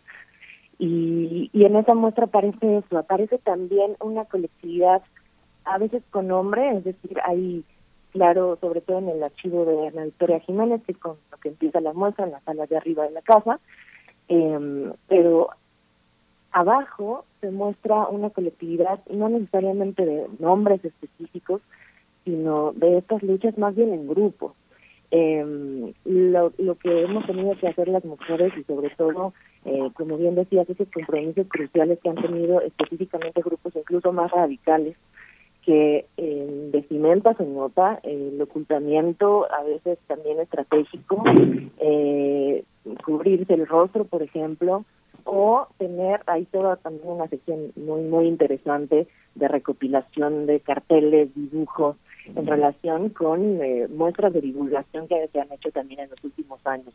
Talleres de concientización, hay un cartel, por ejemplo, que reproduce el típico eh, híjole, se me está yendo la frase exacta, pero es algo así como mujer, este, cabellos largos, ideas cortas, ¿no? Todos estos clichés también que se han reproducido sobre las mujeres y los muchos años, eh, como bien dice Julia, que no son 40, aquí específicamente pues se marca como eh, bloque cronológico, pero las muchas décadas y los muchos grupos que han tenido que estar desarrollando también ideas de, colectividad, de enfoque distinto hacia cómo se eh, presentan nuestros cuerpos, de qué significa un cuerpo colectivo abierto, plural, diverso, eh, y modificar desde ahí, desde la divulgación también, es parte de la, de la lucha y me parece que estos enfoques, tanto de las fotógrafas que participan como de las diseñadoras, eh, quienes dibujan, eh, la, los, las, las, captaciones en video que también hay en ciertas partes de la muestra están hablando de eso, un cuerpo colectivo, insisto, y también diverso.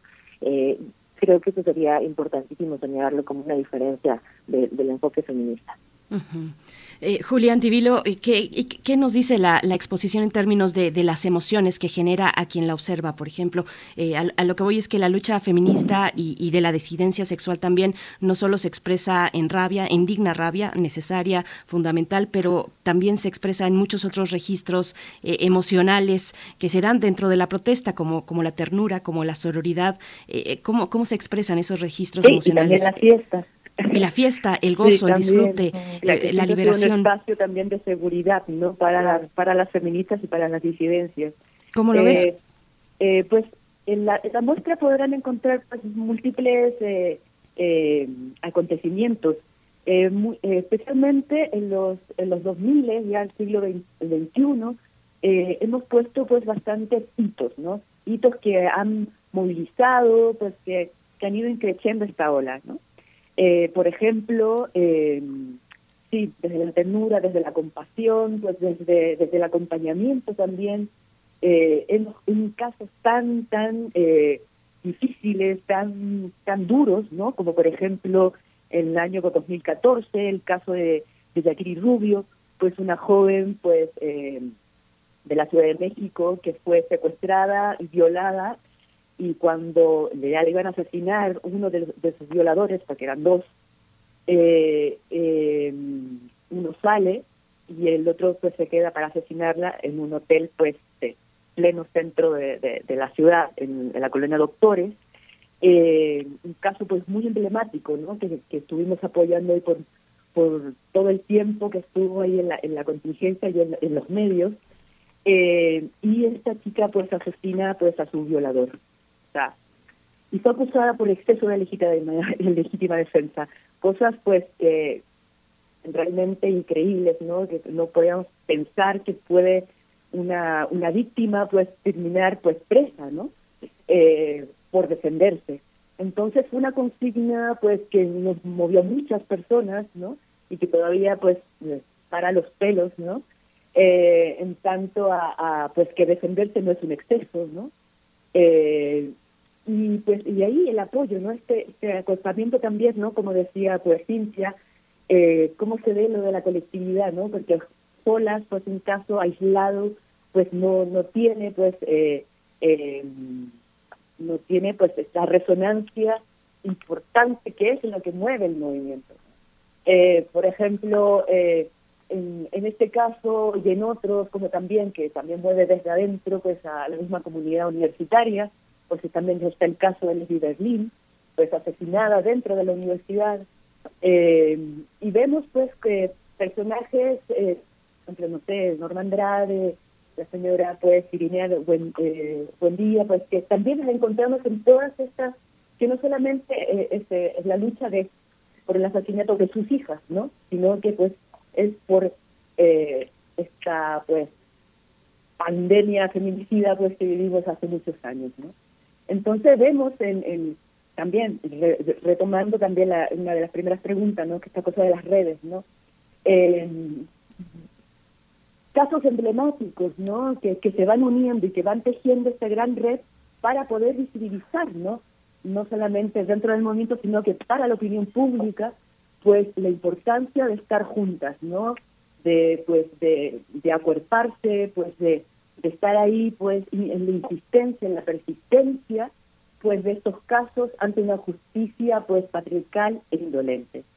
Entonces eh, creo que son muchas las emociones no que van a mover por muchos casos, ¿no? Por otro lado, pues también está la fiesta, el color, ¿no? Como de la brillanteada eh, eh, del 2019, que pues llena de color y, y, y de, las manifestaciones pues feministas que se transforman pues también en un escenario pues de mucho performance y de y de y de acciones que buscan desde lo lúdico inclusive desde la ironía la parodia el humor no eh, enfrentar pues casos eh, tan fuertes como pues violaciones por ejemplo. Eh, pues son muchas las emociones por eso les invitamos a todos a todas a todos pues a visitar esta muestra y y se van a ir encontrando pues con estos eh, vestigios no que nos hablan a través de las imágenes de muchas muchas pues eh, redes no inclusive desde la misma comunidad universitaria. Hay muchos carteles pues de, de las mujeres universitarias del UNAM eh, en los 80 en los 70 eh, también organizadas pues preocupadas por sus eh, por sus eh, por temas laborales que afectan directamente a las mujeres. En ¿no? Son, muchas las temáticas y las problemáticas pues que abordan pues la, muestra, ¿no? No solamente en, en, los espacios de la calle, ¿no? Si, bien se llama la calle y en la historia, pero también no no no es solamente pues eh, la presencia de las feministas en la calle, sino que también en diferentes espacios, ¿no? En la universidad, pues, inclusive hay, ahora ahora que recuerdo, pues hay inclusive hay una imagen de que está eh, en, ya, me, he olvidado, eh, pero está mm, varios grupos feministas en un en un encuentro que hacen en Casa del Lago en el 77, creo, 76, no me acuerdo, eh, y, o sea, cómo ver, ¿no? Cómo ir encontrándonos, que, pues, estos espacios, como Casa del Lago, eh, pues no lo eh, podemos rasgar, ¿no? En esta historia y encontrarnos nuevamente, pues, ahí, haciendo presencia. Y, pues Cintia García Leiva, seguro así como, como a mí también se te pone la piel chinita porque eres eh, también parte ahora de esa, de esa historia, ¿no? De este último ejemplo que nos cuenta Julia. ¿Cómo ves e, esa parte que eh, de los distintos registros de esta muestra? Eh, la pregunta que le hacía Julia, pero también cuéntanos antes de que se nos vaya el tiempo, Cintia, con esta exposición vienen otras actividades también. Se ha lanzado la convocatoria al concurso de canción feminista, hay actividades como talleres que se desprenden de, de la exposición. Cuéntanos de esa parte Cintia, por favor. Sí, eh, pues eh, eh, nada más eso, ¿no? ahora ahora que puedas ir, querida Berenice, y avísame, por favor, para que seamos, sí. encantadísima.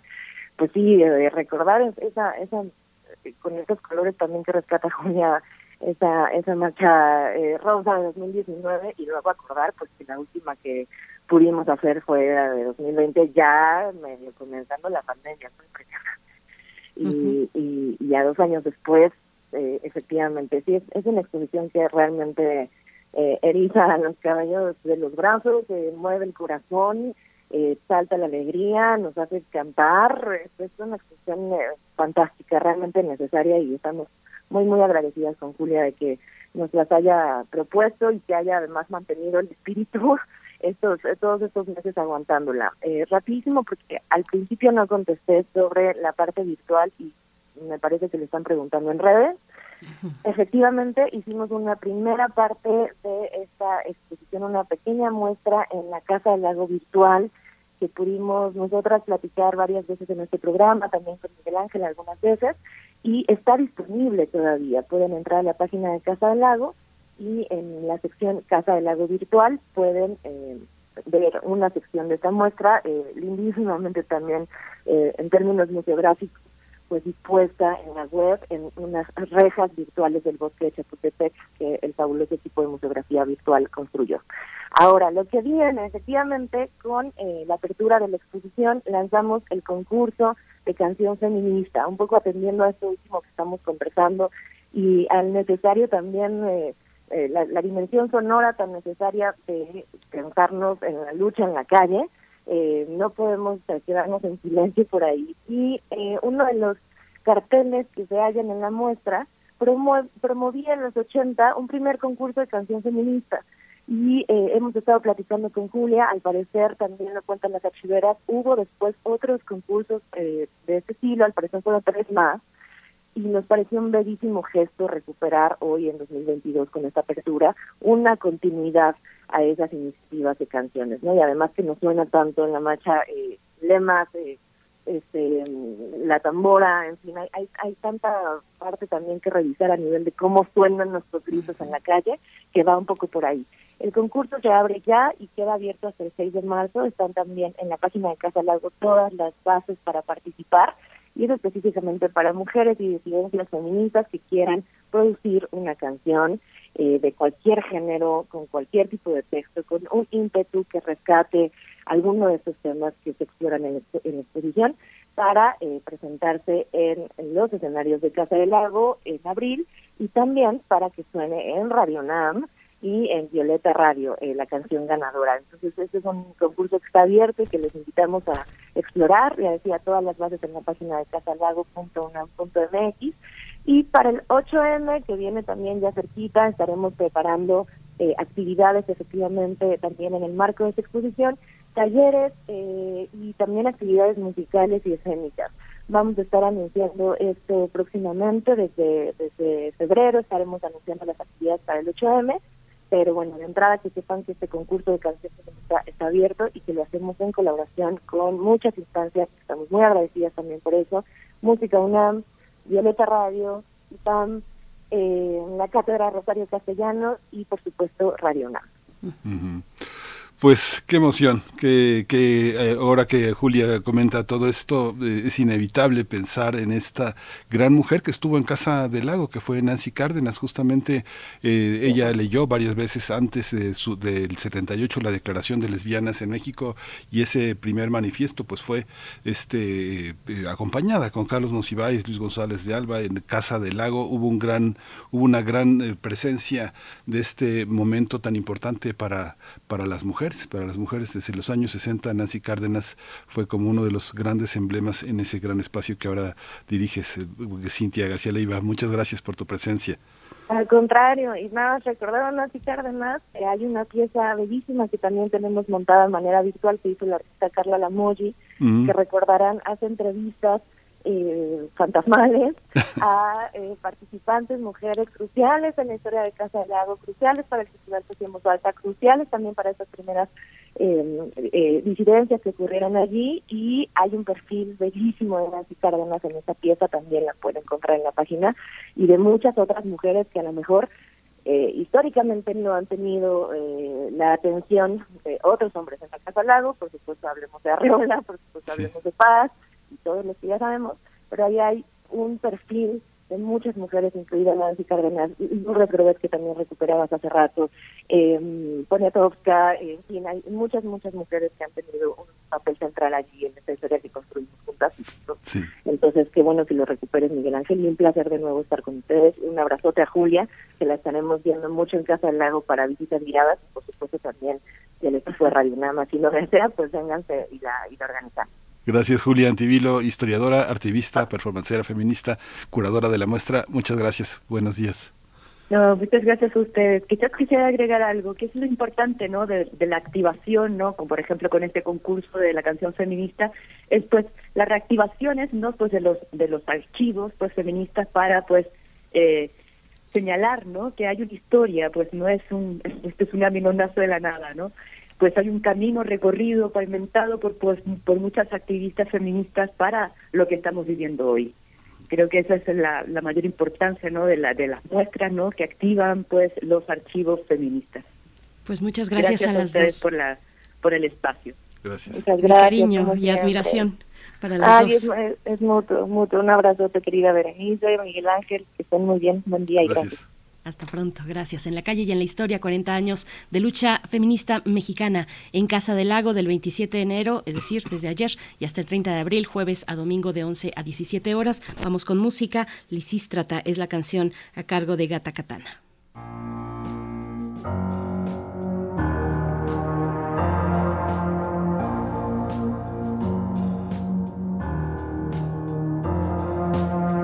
No camelo perfume de Nina Ricci, sin más del libro de la Silvia Federici. Será mejor que traten mejor esas bichis, no sea que de repente me escuchen y se compinchen. Os lo tengo dicho, os lo dejo hecho al punto. La teoría King Kong no apunta, facilito tronco. Deja de poner impedimentos, deja de ser un experimento. Déjame ser otra cosa que no sea un cuerpo. Deja de follarme con los ojos ya de paso cuando paso por la calle sola en todo momento porque me cago en todo. Yo, en pleno siglo XXI, que tenga que venir la Ana, rebatía Freud. La tradición es larga desde Nietzsche hasta un amuno de Aristóteles a Darwin, desde Franco hasta Rajoy. De aquellos barros, estos lodos, sé por dónde voy, que las cosas no han cambiado demasiado a día de hoy. haciéndome kit train, alojar candy, modus operandi, rayados, estampados, rollo funky. Eres la puerta del demonio la que quebró el sello de aquel árbol prohibido. La primera desertora de la ley divina. Eres la que convenció a aquel a quien el diablo no fue suficiente para atacar. Así de fácil destruirse la imagen de Dios, el hombre, a causa de tu deserción, mujer venga Dios y lo vea como que hace la máquina ardió en la hoguera contra brujas durante la Inquisición. Vale, que monten suministro otros festivales feministas contra la segregación, alimentando el tópico con discriminación positiva que es mentira, no es ninguna solución. Yo hago lo que quiero bajo el niño, no andes sola, mujer en toda regla, poetiza con mayúsculas. Descontrolada por la ciudad cantando hardcore, con camisas y tacones altos, con la moral muy por encima de sus cuentos, como la de otras tantas putas que mueren callando. Yo ando cayendo ya, encallándome en mi propia guerra civil, como Lucis trata, sin más que decir que aportar a la causa. Rosa, Luxemburgo, Campo Amor, Griega, Amazona, Vestal Romana, Sendero impío hacia la vida humana, Kenia, Arcana, Sajo y Pati, Parque, Hatsepur. Yo os invoco hijas de Eva, buscando una luz, buscando una luz, buscando una luz. Yo os invoco hijas de Eva, buscando una luz, buscando una luz, buscando una luz. Yo os invoco hijas de Eva. Desde que Prometeo les mostró el truco del fuego, sometieron nuestro ego desde Atenas a Estambul. Tú y cuantos como tú contra estas dos titanides, corre y dile a aquel que no vamos a ser tan dóciles. Imbéciles se creen que son Primer movimiento. Hacemos comunidad en la sana distancia. Nota Internacional. La crisis se acentúa en Burkina Faso. Los militares de ese país anunciaron por televisión, por televisión, que tomaron el poder tras un alzamiento en el país africano. Esto ocurrió ante las críticas que recibió el presidente Roch-Marc Christian Caboret por su fracaso para contener el auge de los yihadistas. Los golpistas le anunciaron el fin del mandato y tras un motín que inició el fin de semana, pues tomaron el poder. Así es, bueno, los militares también informaron sobre el cierre de las fronteras y prometieron que en un supuesto plazo razonable retornaría el orden constitucional. El presidente de Estados Unidos, Joe Biden, y la Unión Europea pidieron la liberación inmediata del presidente. A su vez, el secretario general de la ONU, Antonio Guterres, condenó este golpe de Estado. Caboret, que estaba en el poder desde 2015 y fue reelegido cinco años después con la promesa de convertir en prioridad la lucha contra los yihadistas, fue criticado por el fracaso de su política para frenar la violencia de estos grupos extremos. Esto generó una serie de protestas en los últimos meses. Burkina Faso ha sufrido varios intentos de golpe de Estado. Hay que recordar que en Mali, donde comenzó la insurgencia yihadista, los militares derrocaron eh, en 2020 a un gobierno civil también. Vamos a conversar y hacer un análisis sobre el golpe de Estado en Burkina Faso. Nos acompaña a través de la línea la doctora Hilda Varela, doctora en Ciencia Política por la UNAM, especialista en Política Contemporánea e Historia Política de África, profesora investigadora del Colegio de México y miembro del Sistema Nacional de Investigadores. Doctora Hilda Varela, siempre es un gusto. Bienvenida. Buenos días. Buenos días. Muchas gracias. Doctora, ya hace algunos meses habíamos hablado de Burkina Faso y usted había señalado la posibilidad de que estas medidas eh, tuvieran lugar. ¿Cómo, ¿Cómo explica este, esta toma del poder y que eh, el nombre de yihadismo sea tal vez el gran pretexto para derrocar una democracia? Generalmente los internacionales y además también la oposición en el exilio burkinabé sostenían que realmente era un golpe de Estado eh, anunciado, era prácticamente inevitable. Sin embargo, este golpe de Estado no va a solucionar los problemas internos que padece el país. Doctora Hilda Varela, ¿qué facción del ejército ha tomado, ha dado este mensaje y ha tomado el gobierno en su control? Este mensaje que eh, repetía mi compañero Miguel Ángel Quemain, pues con, mm, eh, con asombro fue eh, transmitido, anunciado por televisión. Sí. bueno, el primer anuncio del golpe de Estado, al principio el gobierno de, de, negaba que hubiese un golpe de Estado. Finalmente, el lunes se anunció oficialmente que era efectivo el golpe de Estado y el hombre fuerte, Dameiba, ayer jueves anunció oficialmente un periodo de transición, que como ustedes dijeron, sin especificar el periodo. Eh, detrás de este golpe de Estado está, por un lado, es un grupo de suboficiales encabezados por quien es, por cierto, un militar atípico en muchos aspectos. Ellos lo que quieren es la supresión de los altos mandos militares debido a su ineficacia para detener la tremenda violencia que hay en el norte del país atribuida a los grupos de bandidos locales. Entre otras cosas, por ejemplo, hay un puesto de, eh, de, de tabaco ilegal que está dirigido fundamentalmente, según se afirma, al ejército de Mali. Y este señor, que es uno de los hombres más ricos de Burkina Faso, está aliado con el llamado varón de la droga en O sea, no solamente es el yihadismo, hay también bandidos Doctora Hilda Varela, vamos a hacer una pausa muy rápida para que podamos reconectar la comunicación eh, porque no le estamos escuchando con claridad y es muy importante lo que nos está planteando. Estamos conversando con la doctora Hilda Varela a, partir de este anuncio en Burkina Faso y tras el golpe de Estado pues de este grupo de militares, dimite ya el presidente, el presidente de Burkina Faso, este hombre de 64 años, Caboré, lo mencionábamos en la introducción, eh, pues ya manifestó su renuncia al cargo también en, en, una carta escrita, manuscrita, pues con, con, su puño y letra dirigida pues al, a este nuevo hombre fuerte en el país, Paul Henry eh, Sandagoa Damiba, que también nos mencionaba la doctora Varela Miguel Ángel. Sí, este toque, bueno, todo, todo también apunta a esta cuestión de, de revuelta, porque no se han podido controlar varios de los temas también que tienen que ver con pobreza y desigualdad y que pues el yihadismo forma parte pues de la cultura y de la y de la integración en toda esta región ya comentábamos en la entrada el caso de Mali que en 2020 también enfrentó esta esta movilización que es eh, justamente religiosa y al mismo tiempo también cívica y social ¿no? Así es, y bueno, ya tenemos de vuelta a la doctora Varela, Miguel Ángel. Sí. Sí, doctora, pues este, continúe, continúe eh, con su con su exposición. a la última parte no la escuchamos muy bien. Sí, sí. En cuanto a las razones por las cuales se dio el golpe de Estado, de acuerdo a los golpistas, es un grupo de suboficiales. Y una cosa que es muy importante tomar en cuenta es que su líder, Damiba, es un eh, militar un tanto atípico para África. Ellos lo que piden es la destitución de todos los altos mandos, precisamente por la crisis de seguridad en el norte del país.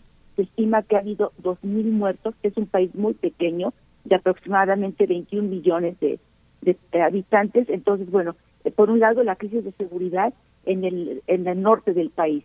Por otro lado, la destitución de los altos mandos eh, militares, precisamente por su incapacidad para llevar a cabo la lucha antiterrorista, también un fuerte sentimiento antifrancés. Hay eh, fuerzas francesas estacionadas en, en Burkina Faso y también, por cierto, hay un apoyo del gobierno de Estados Unidos para la formación, para el entrenamiento antiterrorista de los eh, militares. Pero otro aspecto que es sumamente importante es el hecho de que los golpistas son favorables a establecer un contacto con un grupo de paramilitares rusos, eh, conocido como Wagner, que ya, es, ya está operando en Mali desde diciembre del año pasado y en eh, la República Centroafricana por lo menos desde el 18. Es un grupo tremendamente violento y precisamente se dice que eh, le había pedido al presidente en dos ocasiones que aceptara el entrenamiento de estos militares de este grupo paramilitar ruso para que realmente hubiera éxito en el ataque a los yihadistas. Yo decía que también en el norte hay que tomar en cuenta, por un lado hay grupos yihadistas, pero también hay grupos de bandidos locales. Entre otras cosas, hay un hombre que es considerado uno de los más ricos eh, de Burkina Faso, es un burkinabé, que eh, tiene establecido un depósito de cigarrillos ilegales que abastece fundamentalmente a Níger y se afirma que a los militares de Mali. Entonces ahí hay también una serie de, de complicaciones, no solamente es el yihadismo, también son este tipo de bandidos locales que operan en la zona. Doctora, eh, ¿cuáles son las, las condiciones eh, que, ha establecido este grupo de suboficiales, los que han dado pues ya esto que es una realidad del golpe de Estado, estas condiciones que han establecido e impuesto para la población? han anunciado un, toque de queda, distintas medidas y, y bueno, eso nos pone a pensar inmediatamente en qué riesgo se encuentra la población de Burkina Faso. Bueno, eso es muy interesante porque en general al menos los reportes que llegan, la población recibió con gusto el golpe de Estado. Es importante tomar en cuenta que es un país sumamente pobre, eh, hay un enorme desempleo, los jóvenes carecen prácticamente de derechos civiles y eh, por otro lado, bueno, había un mal gobierno. aunque no se hable en sentido de corrupción, y se habla de un mal gobierno. Entonces, en principio, la población recibió con beneplácito el golpe de Estado. Entonces, en principio, habría una aceptación de la situación. Eh, otra cosa que es importante es que los militares ya ayer jueves se reunieron con el gobierno de puesto, eh, prácticamente con todo eh, agente del gobierno, con excepción del antiguo presidente que está aislado, no se sabe dónde, pero se afirma que no se teme por su vida. Fuentes serias afirman que simplemente está aislado. Entonces, bueno, por lo pronto ya entraron en contacto con el antiguo gobierno, con el gobierno actualmente de puesto, y ya están hablando de un regreso a un orden constitucional, a una transición. Obviamente no sabemos cuánto tiempo va a tomar esta transición, pero en principio ya están anunciando una transición. Estados Unidos afirmó que si no ponen como jefe, como nuevo hombre fuerte del país a un civil, Estados Unidos estaría eh, pensando en retirar, su apoyo a, a Burkina Faso, que es un apoyo muy importante esta cuestión que aparentemente eh, tiene que ver con la democracia por parte de Estados Unidos es un es un ya ya señaló usted todo lo que hay alrededor que de, aparte del yihadismo pero sin embargo el yihadismo es un territorio es un paisaje mental que va de Chad a Nigeria Mali ya ya lo señaló Burkina Faso eh, y el y el escándalo internacional por el año pasado que también hablamos aquí con usted en este espacio el asesinato de tres periodistas a principios del año pasado que eso encendió la llama de Occidente para pensar eh, de ese espacio como un espacio tomado por el terrorismo. ¿Cómo es esta parte? ¿Cómo, ¿A qué intereses responde ese yihadismo? ¿Quién, ¿Quién lo apoya? ¿Quién lo subsidia? ¿Quién lo mueve? Bueno, hay un antecedente muy inmediato para este golpe de Estado y fue el hecho de que a finales de noviembre del 21 hubo una matanza por parte de yihadistas de un grupo de militares, de, de gendarmes eh, Burkina eh, se calcula que fueron más de 50 personas y sin embargo cuando ellos pidieron ayuda de emergencia al gobierno, el, el gobierno no hizo prácticamente nada, los dejó de alguna forma morir, entonces los suboficiales precisamente es una cosa que reclaman, la incapacidad del gobierno para enfrentar a, a los yihadistas.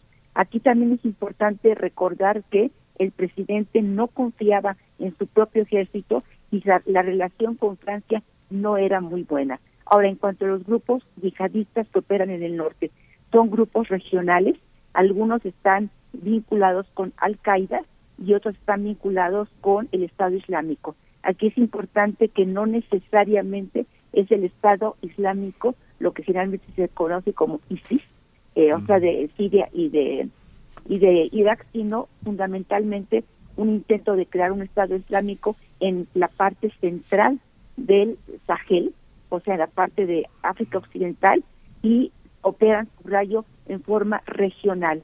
No necesariamente estos yihadistas es población local, sino que es población que se mueve fácilmente, son fronteras porosas, es prácticamente imposible establecer controles en la zona y además Burkina Faso es un país que no tiene salida al mar. Entonces fácilmente pueden entrar grupos armados procedentes de Mali desde el 2002 está el problema en Mali, pero también pueden entrar de, de, Níger, eh, básicamente son de los países donde entran eh, gente armada, ¿no? Entonces, subrayo, son grupos que están vinculados o con Al-Qaeda o con el Estado Islámico, pero de África Occidental, del Sahel Central, como se le denomina. Entra gente, gente armada y también entran otros elementos, eh, grupos eh, militares o eh, tropas, por ejemplo, francesas que mencionaba Francia, doctora. Hay un sentimiento contra Francia muy, muy fuerte entre grupos de manifestantes, un sentimiento antigalo. ¿Qué papel tiene Francia en esta crisis? ¿Hay algo que, que, se le pueda pues adjudicar al gobierno francés en este, ya sea por acción u omisión en esta situación en el derrocamiento del presidente Caboret? Bueno, eh, la relación entre Caboret y el gobierno francés no era muy buena. Se afirma, hay un periodista muy bueno francés que afirma que Macron, por lo menos desde el 2020, dudaba de la capacidad de Caboret para enfrentar esta crisis de seguridad tan grave que está enfrentando el país. Sin embargo, Francia no dejó caer a su hombre, porque era su hombre fuerte, e incluso se afirma que el año pasado hubo un enviado especial del gobierno francés que habló con Caboret y le ofrecieron un lugar seguro, desplazarlo, sacarlo de, de Burkina Faso, porque ya se veía como inminente un golpe de Estado y además ante el crecimiento de la amenaza yihadista. Hay un dato que es importante. En la elección del 2020 se calcula que el 55% de la población no pudo votar precisamente por la ocupación de los yihadistas. Pero también hay contrabandistas. O sea, es una, una crisis de seguridad verdaderamente tremenda que involucra no solamente a los yihadistas, sino también a gente, a bandidos armados que roban prácticamente todo lo que pueden y eh, esto afecta gravemente a la población civil. Yo decía que es, de todas formas, el perfil del golpista es interesante, es un hombre muy joven, de 41 años tan solo, tiene un entrenamiento militar muy bueno, es realmente de la élite militar eh, burkinabé, fue entrenado en Francia, primero empezó su carrera militar en Burkina Faso, después fue entrenado en Francia, también recibió un entrenamiento por parte de Estados Unidos, es considerado como un hombre muy recto, muy seguro, eh, los hombres que dependen de él confían mucho en él, lo, aprecian muchísimo, dicen que es un hombre muy recto, no se habla en ningún caso de que sea un hombre corrupto, pero es un hombre muy duro. Entonces aquí yo creo que el, principal problema es que Francia ve el golpe de Estado en Burkina Faso como una posible pérdida de su influencia en la zona, sobre todo porque Occidente, y aquí hablo de Estados Unidos, de Francia e incluso de la ONU, eh, temen el ingreso de este cuerpo paramilitar ruso que ya está operando en varios países. Entonces sería un nuevo bastión para este eh, grupo paramilitar ruso en Burkina Faso. Es prácticamente, ya existe un documento oficial en donde el gobierno eh, ruso ofrece entrenamiento al ejército burkinabé, precisamente para enfrentar al yihadismo. Y este grupo paramilitar es tremendamente violento. Entonces, bueno, aquí la ecuación no solamente hay que manejarla vis a vis Francia, la antigua metrópoli colonial, sino también la penetración rusa silenciosa que está llevándose a cabo en esa parte de, África Occidental. Doctora, doctora, le agradecemos muchísimo toda esta contribución. Yo creo que usted se refería a, este, esta pareja de periodistas que son nuestros colegas, que son de Radio France, que es Antoine Glaser y Pascal Ayro, que, hicieron el libro La trampa africana de Macron, que es eh, que ha sido una de las... El, publicado el año pasado, sí. Exactamente, son, son ellos dos, unos reportajes radiofónicos extraordinarios. Le agradecemos muchísimo. ¿Cómo? Pero solamente una cosa. Sí. Eh, el golpista escribió un libro que publicó el año pasado. Eso lo convierte en un militar totalmente atípico en África. Pues muchísimas gracias, doctora. doctora, muchas gracias por su presencia. Buenos días. Buenos días. Gracias, doctora Hilda Varela. Eh, como siempre, pues con un análisis tan puntual. Eh, la doctora Varela es doctora en ciencia política por la UNAM, especialista en política contemporánea e historia política de África, profesora investigadora del Colegio de México y miembro del Sistema Nacional de Investigadores. Con esto despedimos a la radio Nicolaita. Ya son las nueve con uno. Vamos al corte y volvemos. Síguenos en redes sociales. Encuéntranos en Facebook como Primer Movimiento y en Twitter como arroba PMovimiento. Hagamos comunidad.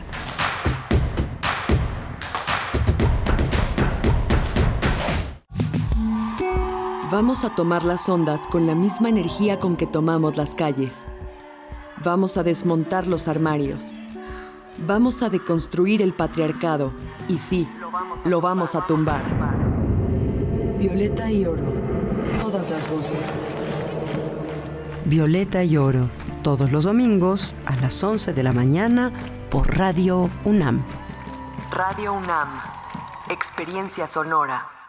En México, el sol sale para todos. Buscando el bienestar de la gente. En el PRD creemos que las decisiones deben ser de todas y todos los mexicanos y no de una sola persona. Porque queremos que todas y todos vivan mejor. Impulsamos apoyos económicos para que se superen los más necesitados y no para pedirle su voto. Exigiendo servicios de calidad en educación, salud y vivienda. Eso es un México más justo y con la participación de todas y todos podemos hacerlo. El sol sale para todos. PRD. A negativo, murió por sobredosis de heroína. O positivo, murió de un infarto causado por cocaína. B negativo, murió al chocar en anfetamina. AB positivo, murió por sobredosis de plomo al traficar. No importa qué droga química te metas, de todas formas te destruyes. Mejor métete esto en la cabeza. Si te drogas, te dañas. Si necesitas ayuda, llama a la línea de la vida, 800-911-2000. Para vivir feliz, no necesitas meterte en nada. Gobierno de México.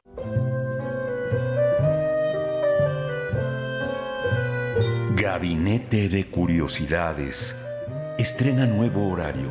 Todos los sábados a las 5.30 de la tarde por el 96.1 de FM o en radio.unam.mx. Y explora con Frida Rebontulet y sus almas hertzianas las sonoridades extrañas, antiguas o poco conocidas que las sombras del tiempo nos han dejado.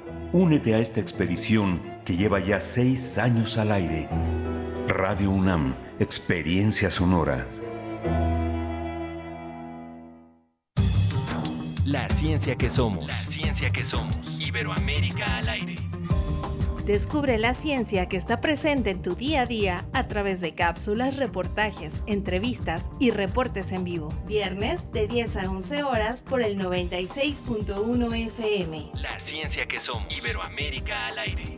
Una coproducción de Radio UNAM y las direcciones de divulgación de la ciencia y de las humanidades.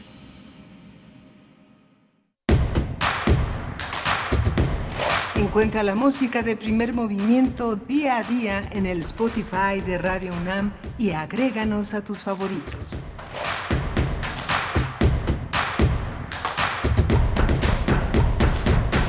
Bienvenidos, bienvenidas a nuestra tercera hora y última también de la semana, de esta semana que cierra el mes de enero, el primero del año 2022. Hoy es viernes 28 de enero y ya son las nueve con cuatro minutos. Saludo también a nuestro equipo en cabina, eh, Violeta Berber en la asistencia de producción, está Arturo González a cargo de la consola y de esta nave que llegará a buen puerto, como siempre, a las 10 de la mañana y Frida Saldívar con distancia en la producción ejecutiva. Saludos a Tamara Quiroz en las redes sociales si ustedes tienen ahí oportunidad de saludarla, como ya lo hacen algunos también en redes con sus comentarios, pero mi compañero Miguel Ángel Quemain, por supuesto, en la voz, en la voz y también en, en unos momentos en la poesía necesaria. Miguel Ángel, ¿cómo estás? Hola, eh, Berenice Camacho, buenos días, buenos días a todos nuestros radioescuchas. Bueno, tuvimos una, una hora interesante con eh, Julián Tibilo y Cintia García Leiva. Qué, qué importancia. Eh, eh, muchos periodistas que hemos pasado muchos años eh, pues en la convivencia a veces no no se siente no se siente, no se tiene la sensibilidad para eh, valorar a veces el trabajo de las compañeras, de las compañeras que trabajan en distintos frentes con dobles jornadas, con una marginación muy fuerte, con salarios más bajos que los hombres. Es, es algo que a veces eh, eh, pues hemos aprendido lenta y dolorosamente a entender que las particularidades es la que es lo que nos hace, lo que nos hace y lo que nos permite esa convivencia, reconocer, valorar, inspirarse, respetar. Esa es lo que, que está en esta exposición que hay que ver sin duda en Casa del Lago, Berenice. ¿no? Por supuesto, lo que, lo que planteabas, la importancia de ver al ojo que, que mira la imagen, el ojo que, que, decide retratar de cierta forma, pues ahí está eh, el trabajo de las fotoperiodistas, de las fotoreporteras, de las fotógrafas artísticas eh, de, de, larga data y también recientes que han dado también una lucha. Es, yo siempre quedo muy impresionada porque están en todos lados, están en uh -huh. todos lados siempre convocadas con ese vínculo de confianza que les dan las colectivas cuando hay algún tipo de expresión eh, en, pública, pues, eh, de, de protesta, por mínima que sea, por mínima que sea, por mucho que no explote en redes sociales como los como grandes casos que sí afortunadamente llegan a tener un impacto mayor, pero aunque sean casos que no tienen esa eh, pues esa posibilidad de, de, moverse en la opinión pública, las fotoreporteras y, fotógrafas siempre están ahí convocadas. Hay una red muy interesante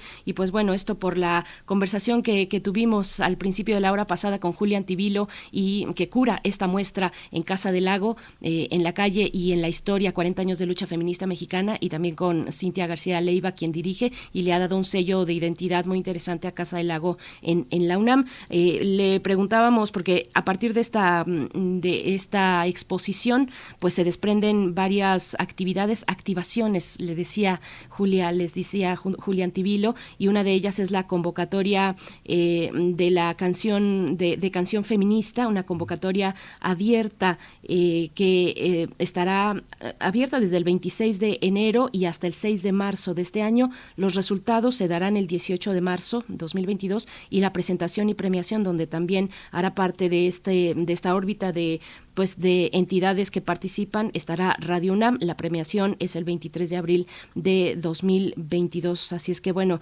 entre los premios, pues indispensable eh, para demostrar el registro de la canción en Indautor eh, o el registro de autoría en su país de residencia de quien desee participar en esta convocatoria, Miguel Ángel. Y habrá también talleres, hay que estar atentos, atentas a estos talleres que se desprenden de esta exposición. Sí, es muy interesante. En nuestra universidad hemos tardado muchísimo tiempo en reconocer la fotografía como una de las materias, una de las asignaturas obligadas en la, en la carrera de comunicación y periodismo. Tardó muchísimo tiempo este, en reconocerse, pero más tiempo todavía en que hay mujeres, hay mujeres fotógrafas y que la mirada es distinta. Si de pronto como hombre te ven como un bicho raro cuando dices esta mirada es machista, es una mirada que está poniendo el acento en otro punto. Cuando eres mujer es peor porque piensan que mucha gente defiende una, una bandera, pero el feminismo es un paisaje mental que las fotógrafas observan. Yo creo que vale la pena ver esta invitación porque hasta en el béisbol, en el box, en el fútbol, donde muchas mujeres empiezan a destacar como fotógrafas, hay otro acento, hay otra, hay otra mirada. Y ni se diga, Berenice, en el tema del cartón político. Todavía el cartón político no es una asignatura obligada dentro de la carrera de comunicación y si tú te fijas, pues muy pocas mujeres son, son cartonistas. La jornada no tiene, donde están los cartonistas más populares, más, más interesantes, no tiene una cartonista, no hay una mujer que haga cartón político. Sí, claro, las hay en México, por supuesto que las hay, pero efectivamente son, son muy pocas. Bueno, pues mucho, mucho por, por hacer dentro y fuera de la universidad, dentro de la universidad urgente, urgente ante el panorama de un eh, próximo regreso a clases presenciales, pues es uno de los, del, está ahí en la agenda, al principio de la agenda esta cuestión junto con otras, pero, pero ahí está punzante y yo creo que las jóvenes estudiantes que se han manifestado en, en muchos aspectos, pues no van a soltar esta cuestión porque de ella depende muchas cosas de nuestra vida. Así es que bueno, hay eh, eh, comentarios en redes sociales. Ex Héctor Espinosa nos dice gracias por siempre darnos a los escuchas información que ayuda a conocer nuevas formas de convivencia, atravesar el, el, el arte. Eh, habla de esta exposición. Bueno, no son tan nuevas, Héctor Espinosa. Hemos estado ahí toda la historia de la humanidad, pero efectivamente su, su, su, su conocimiento pues tiene pocos años con este ímpetu de los movimientos feministas, de esta llamada cuarta ola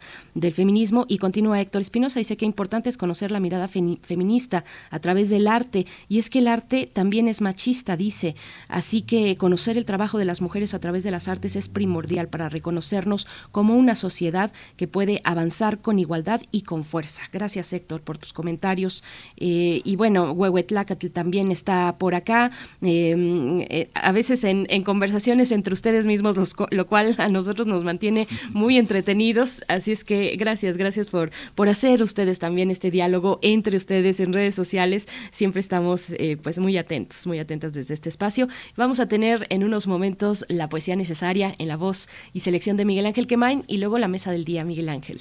Sí, la mesa del día es eh, un trabajo que se hizo como resultado del sondeo sobre la situación de las personas que residían en viviendas rentadas hipotecadas o prestadas en la Ciudad de México de HIC Al y de ISU UNAM.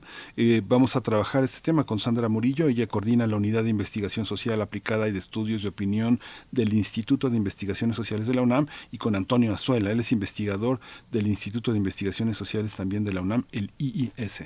Así es, el, el HIC-AL, que es eh, eh, las siglas para Habitat International Coalition de América Latina, que ya también han estado en algún momento por acá con nosotros platicando sobre vivienda en México, sobre todo recuerdo puntualmente al principio o el primer año por lo menos de la pandemia, cuando pues este fenómeno se hacía tan patente y que sigue y que sigue siendo importante eh, la cuestión de la vivienda en medio de la pandemia, de viviendas rentadas, las hipotecas, viviendas también prestadas en Ciudad de México que tiene que ver, eh, pues son, es parte de este sondeo que se realiza en conjunto con el Instituto de Investigaciones Sociales de la UNAM.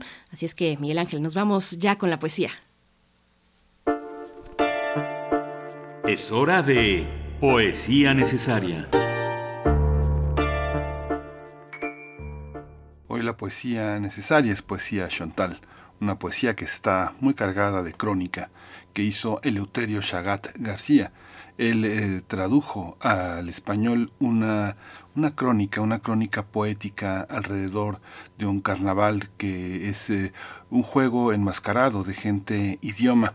Vamos a acompañarlo con la música de Los Pescadores, una canción tradicional que interpreta Juan Espinosa Hernández, Chontal.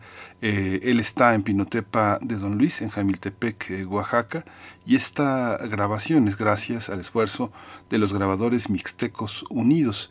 Es parte de un grupo cultural Chanandé que establece la posibilidad de difundir varias lenguas indígenas, entre ellas el, chontal y el zapoteco, por supuesto. Vamos a escuchar eh, en el marco de este carnaval de música tradicional esta interpretación de los pescadores. Vamos a la poesía. Dice así. Muchas personas no saben por qué, desde los inicios del nuevo año, la sangre se les empieza a dilatar y burbujear como en una olla tamalera. Hay quienes tienen sensaciones inexplicables desde sus intestinos, sin saber con exactitud que es el ambiente carnavalero y el demonio interior quien empieza a rasgar sus vísceras queriendo emerger a la superficie para ver, oler, tocar los instrumentos que pueda, cantar como demente, comer tamales gigantes y sobre todo beber tepache, cerveza, aguardiente y echarse una gran meada guardada durante un año.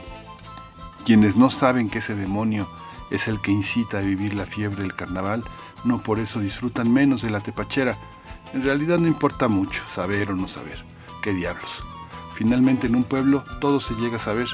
Cuando un borrachillo, por ejemplo, entretiene a chicos y grandes al calor de su borrachera, soplando en su armónica los sones del carnaval. Y vengo de la región Chontal Baja, cabecera municipal San Pedro Huamelula, Tehuantepec, Oaxaca. Quiero decirles que en mi región la gran mayoría se dedican a la pesca y a la agricultura. Primordialmente a la pesca de los peces del río.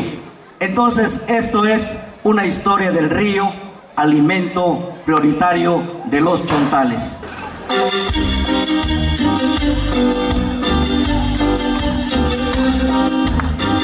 Con las palmas, con las palmas.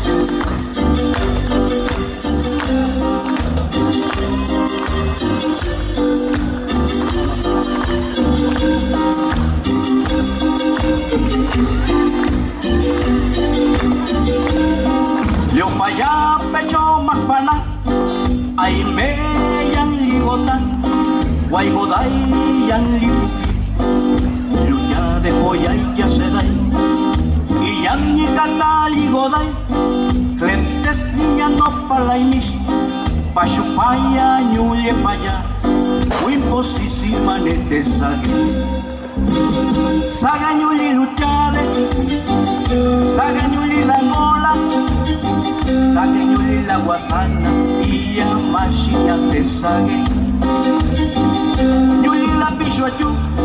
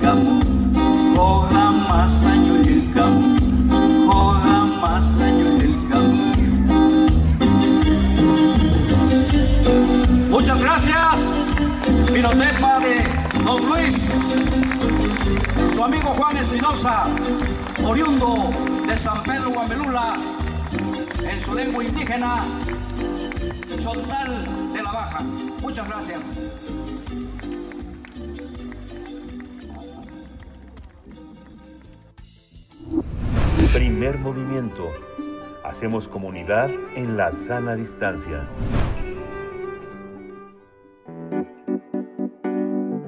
La mesa del día.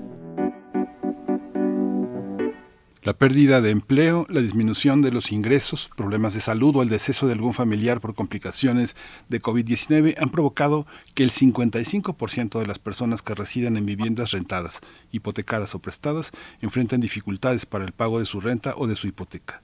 Este es uno de los principales hallazgos del sondeo sobre la situación de las personas que residían en viviendas rentadas, hipotecadas o prestadas en Ciudad de México, realizado por el Instituto de Investigaciones Sociales de la UNAM y la Oficina para América Latina de la Coalición Internacional para el Hábitat. Los resultados del sondeo aplicado a 409 personas mayores de 18 años que antes de marzo del 2020 residían en la Ciudad de México, el 32% tuvieron que mudarse el 18% lo hizo dentro de la propia Ciudad de México y el 14% se fue al Estado de México o a alguna otra entidad. El sondeo también reveló que tras la llegada de la pandemia hubo una disminución en las viviendas que contaban con el espacio para cocina, comedor y dormitorio. Asimismo, dicha reducción se registró en servicios como Internet, sanitario exclusivo, recolección de basura y alumbrado público. Otro hallazgo es que las condiciones para rentar o alquilar han recaído en la informalidad. Mientras en 2020 el 66% de las personas contaban con un contrato por escrito, esta cifra se redujo a 46% en 2021.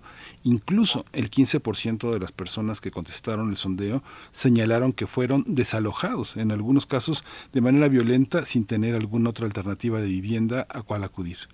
Pues vamos a realizar un análisis sobre los resultados de este sondeo y qué nos dice acerca del impacto de la pandemia en el tema habitacional. Nos acompañan dos invitados con este propósito. Yo presento por mi parte a Sandra Murillo, coordinadora de la Unidad de Investigación Social Aplicada y de Estudios de Opinión del Instituto de Investigaciones Sociales de la UNAM. Sandra Murillo, bienvenida a Primer Movimiento. Buenos días. No estamos escuchando a, a, Sandra, vamos a dar oportunidad a la producción. Miguel Ángel. Sí, está también Antonio Azuela, él es investigador del Instituto de Investigaciones Sociales de la UNAM. Antonio, bienvenido, buenos días. Muchas gracias. Eh, mucho gusto de estar con ustedes. Gracias. Gracias, eh, doctor Antonio Azuela. Pues iniciamos, no sé si ya estará Sandra Murillo, ¿nos escucha? Todavía no. Vamos a dar oportunidad a la producción de que pueda hacer el enlace. Iniciamos esta charla, Antonio Azuela. Eh, ¿qué, ¿qué, panorama? Bueno, dimos una introducción muy impactante, lo que resuelve y lo que resulta de este sondeo. Eh, ¿Qué panorama, en sus palabras, nos puede compartir sobre, sobre el sondeo, eh, la situación de las personas que se encuentran en esta, en esta condición y en esta situación de vivienda? Bueno, las cifras que Radio UNAM nos hace favor de divulgar y que acaban de mencionar hace un momento ustedes, son indicaciones muy claras de que entre los efectos de la pandemia estuvo eh, un impacto muy fuerte en la condición habitacional de muchas personas, sobre todo personas que rentan. Eh, y lo que más nos importa destacar como resultado del estudio es que es algo que ha permanecido invisible, que no ha sido retomado por eh, las autoridades, por incluso por los intelectuales públicos, no ha recibido la atención suficiente y creemos que es un problema muy importante, que en otras partes del mundo eh, gobiernos democráticos han respondido con medidas para proteger a los inquilinos de esta situación que, que vivieron durante la pandemia y que debería llevarnos a reflexionar sobre el problema inquilinario en general. ya, ya está con nosotros Sandra Murillo. Buenos días, Sandra. Muy buenos días. Gracias. Eh, pues eh, le pregunto la misma cuestión para abrir esta conversación, el panorama que retrata este sondeo en, en México. Sí, bueno, eh, el sondeo nos ha permitido llegar a resultados este, muy interesantes que complementan algunos datos oficiales que tenemos de las encuestas que levanta el INEGI pero eh, hemos tratado de recuperar eh, con el sondeo un poco la experiencia que han vivido las personas que viven, eh, que pagan una renta o que viven o tienen que pagar una hipoteca o viven en viviendas prestadas, porque la situación habitacional que tienen no es y el riesgo que corren de que en cualquier momento puedan no tener los ingresos suficientes para hacer los pagos correspondientes no es algo que haya concluido, eh, ni siquiera ahora que, pasó lo, la emergencia, sino que la recuperación económica eh, va a ser lenta, no ha llegado para muchas familias. Casi la mitad de los participantes en el sondeo dijeron que eso es probable o algo probable que quizás no puedan pagar la renta en los próximos meses y por eso eh, nosotros este, estuvimos muy interesados en hacer este ejercicio y esperamos que pueda haber más compromiso con los sectores sociales, sobre todo los más vulnerables, que pues eh, necesitan tener alguna protección eh, y eh, poder este, de algún modo aminorar estos efectos de la pandemia y poder tener garantizados el tener una vivienda en, en este momento, ¿no? ¿Cómo, cómo toma, cómo, cómo sorprende esta situación de, de, la pandemia, una situación en la Ciudad de México que está tomada por los, por la, por la mafia inmobiliaria, que ha sido, que ha sido realmente eh, auspiciada, también permitida desde el gobierno de Miguel Ángel Mancera, y que ahora, no sé, hace unos días hablábamos con la gente, con un reportero que cubrió todo el tema de los de, la, de los vecinos del Choco, de este pequeño poblado que está asolado por una inmobiliaria que crece y crece sin, sin, sin que nadie la pueda detener. Son socios, son socios de los gobiernos que están este, patrocinando todo esto. ¿Cómo hacerlo, Sandra Murillo? Esta situación que estamos viviendo, lo que han ustedes registrado, ¿qué tiene que ver con la corrupción, con la impunidad y con la desigualdad que, que no se puede parar desde instancias gubernamentales? Bueno, habría que modificar eh, eh, aspectos, yo creo que son eh, violatorios del derecho a la vivienda, eh, que limitan la posibilidad de defensa de las personas, sobre todo las que se encuentran en situación de precariedad. Eh, creo que necesita darse atención, visibilizar la situación de, de, este, por ejemplo, el caso que usted comenta. yo pienso que muchas cosas este, no, no, no se saben bien, no salen a la luz, pero yo creo que sí que es algo urgente eh, y grave que en la Ciudad de México no existen ni se han implementado frente a la emergencia estas políticas para garantizar una vivienda. Entonces yo pienso que esa sería esta una opción. Antonio Suela, el, el, tema de, de, la legalidad a la que eh, pues los diputados, los eh, senadores, los legisladores han enfrentado, ¿cómo, ¿cómo se ha enfrentado desde ese punto de vista? Porque bueno, ustedes le han preguntado a quienes padecen la situación, pero detrás de las declaraciones, detrás de ese nudo en la garganta de la gente que ha sido desalojada, que ha tenido que cambiar su estilo de vida, que está la ley o no hay ley que atrás que esté detrás de esta de estas interjecciones de gente que se queda sin techo. La pregunta es muy interesante porque el poder legislativo eh, reaccionó de una manera que no tiene nada que ver con el problema. A lo más que llegó después de una eh, iniciativa que hubo de reformar el Código Civil en materia de arrendamiento, en una iniciativa que se frustró, fue convocar a un foro en donde la opinión predominante es la opinión más conservadora de protección de la propiedad privada y de actores políticos que no quieren oír hablar para nada de regulación de alquiler. En casi todos los países democráticos de hoy en día hay regulaciones de alquileres para los sectores más desprotegidos y el debate parlamentario en México ha sido realmente penoso, porque todo quedó en la sacrosanta propiedad privada y en la imposibilidad de siquiera hablar de la posibilidad de regular los alquileres. Pero hay algo más, es una ignorancia generalizada de un gran sector de la población, que es lo que podríamos llamar el inquilinato informal. Hay un porcentaje muy alto de personas que viven en una condición que se llama vivienda prestada, según el censo, y que no significa nada esa, esa categoría, porque sabemos que en realidad esconde la existencia de situaciones en donde la gente renta sin contrato. A lo mejor está con permiso de algún pariente, está este, allegada con alguna familia, y ahí hay una gran ignorancia de parte de todos nosotros, porque no conocemos bien el fenómeno, de qué porcentaje de la población está en un inclinato informal, donde ni siquiera tienen contrato, y eh, como mostró el sondeo, simplemente eh, cuando el dueño de la casa les dice necesito la casa, se tienen que ir.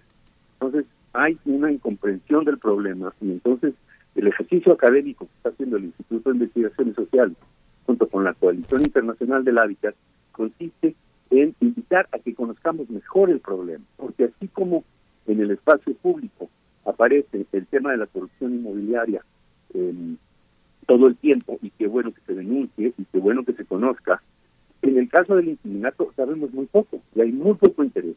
Por eso agradecemos mucho a Radio UNAM que nos dé el espacio para eh, tratar de concientizar a el público sobre la gravedad del problema inquilinario en la Ciudad de México. Eh, doctor Antonio Sola, me voy a seguir con usted eh, porque hay otro perfil también muy importante que son aquellos que fueron desalojados o que estuvieron en riesgo de, desalojo, en riesgo de serlo como uno de los impactos también de la pandemia, de los impactos económicos. Eh, ¿qué, medidas se esperaban y que no se lograron por parte de la autoridad pues, pues para prever y prevenir los, los desalojos de vivienda en, en estas circunstancias de pandemia, doctor? Claro, lo que se esperaría de la autoridad sería que tuviera iniciativas para regular los desalojos y, como se hizo en muchas partes del mundo, hacer una moratoria de desalojos. Pero el problema que nosotros encontramos es que así como hay inquilinato informal, también hay desalojos informales. Hubo muchas personas que tuvieron que dejar su casa porque simplemente eh, la persona propietaria de la casa les dijo que ya, eh, que tenían que dejar la casa. Es decir, eh, muchos meses los tribunales estuvieron cerrados, hubo muy pocos desalojos por esa por esa razón eh, desde el punto de vista es decir desalojos que eran parte de un proceso judicial que fueron resultado de una sentencia judicial. Los desalojos fueron básicamente eh, informales por el, el, uso del poder del propietario que se da en una informalidad que tenemos que entender mejor así como toda la economía informal la conocemos muy mal en particular esta informalidad inquilinaria eh, la conocemos muy mal. Entonces es un reto para los académicos, pero también para el gobierno, de comprender un fenómeno y poder regular. Doctora Murillo, ¿qué nos puede decir sobre este tema, eh, los hallazgos sobre desalojos? Y también si nos puede compartir un poco de la realización de este sondeo, el enfoque de las preguntas, la metodología, la muestra poblacional de quienes participaron en, esta, en este ejercicio, doctora. Sí, bueno, el sondeo tuvo como propósito eh, conocer la situación de las personas que residían en viviendas rentadas, hipotecadas o prestadas en la Ciudad de México antes y durante la pandemia.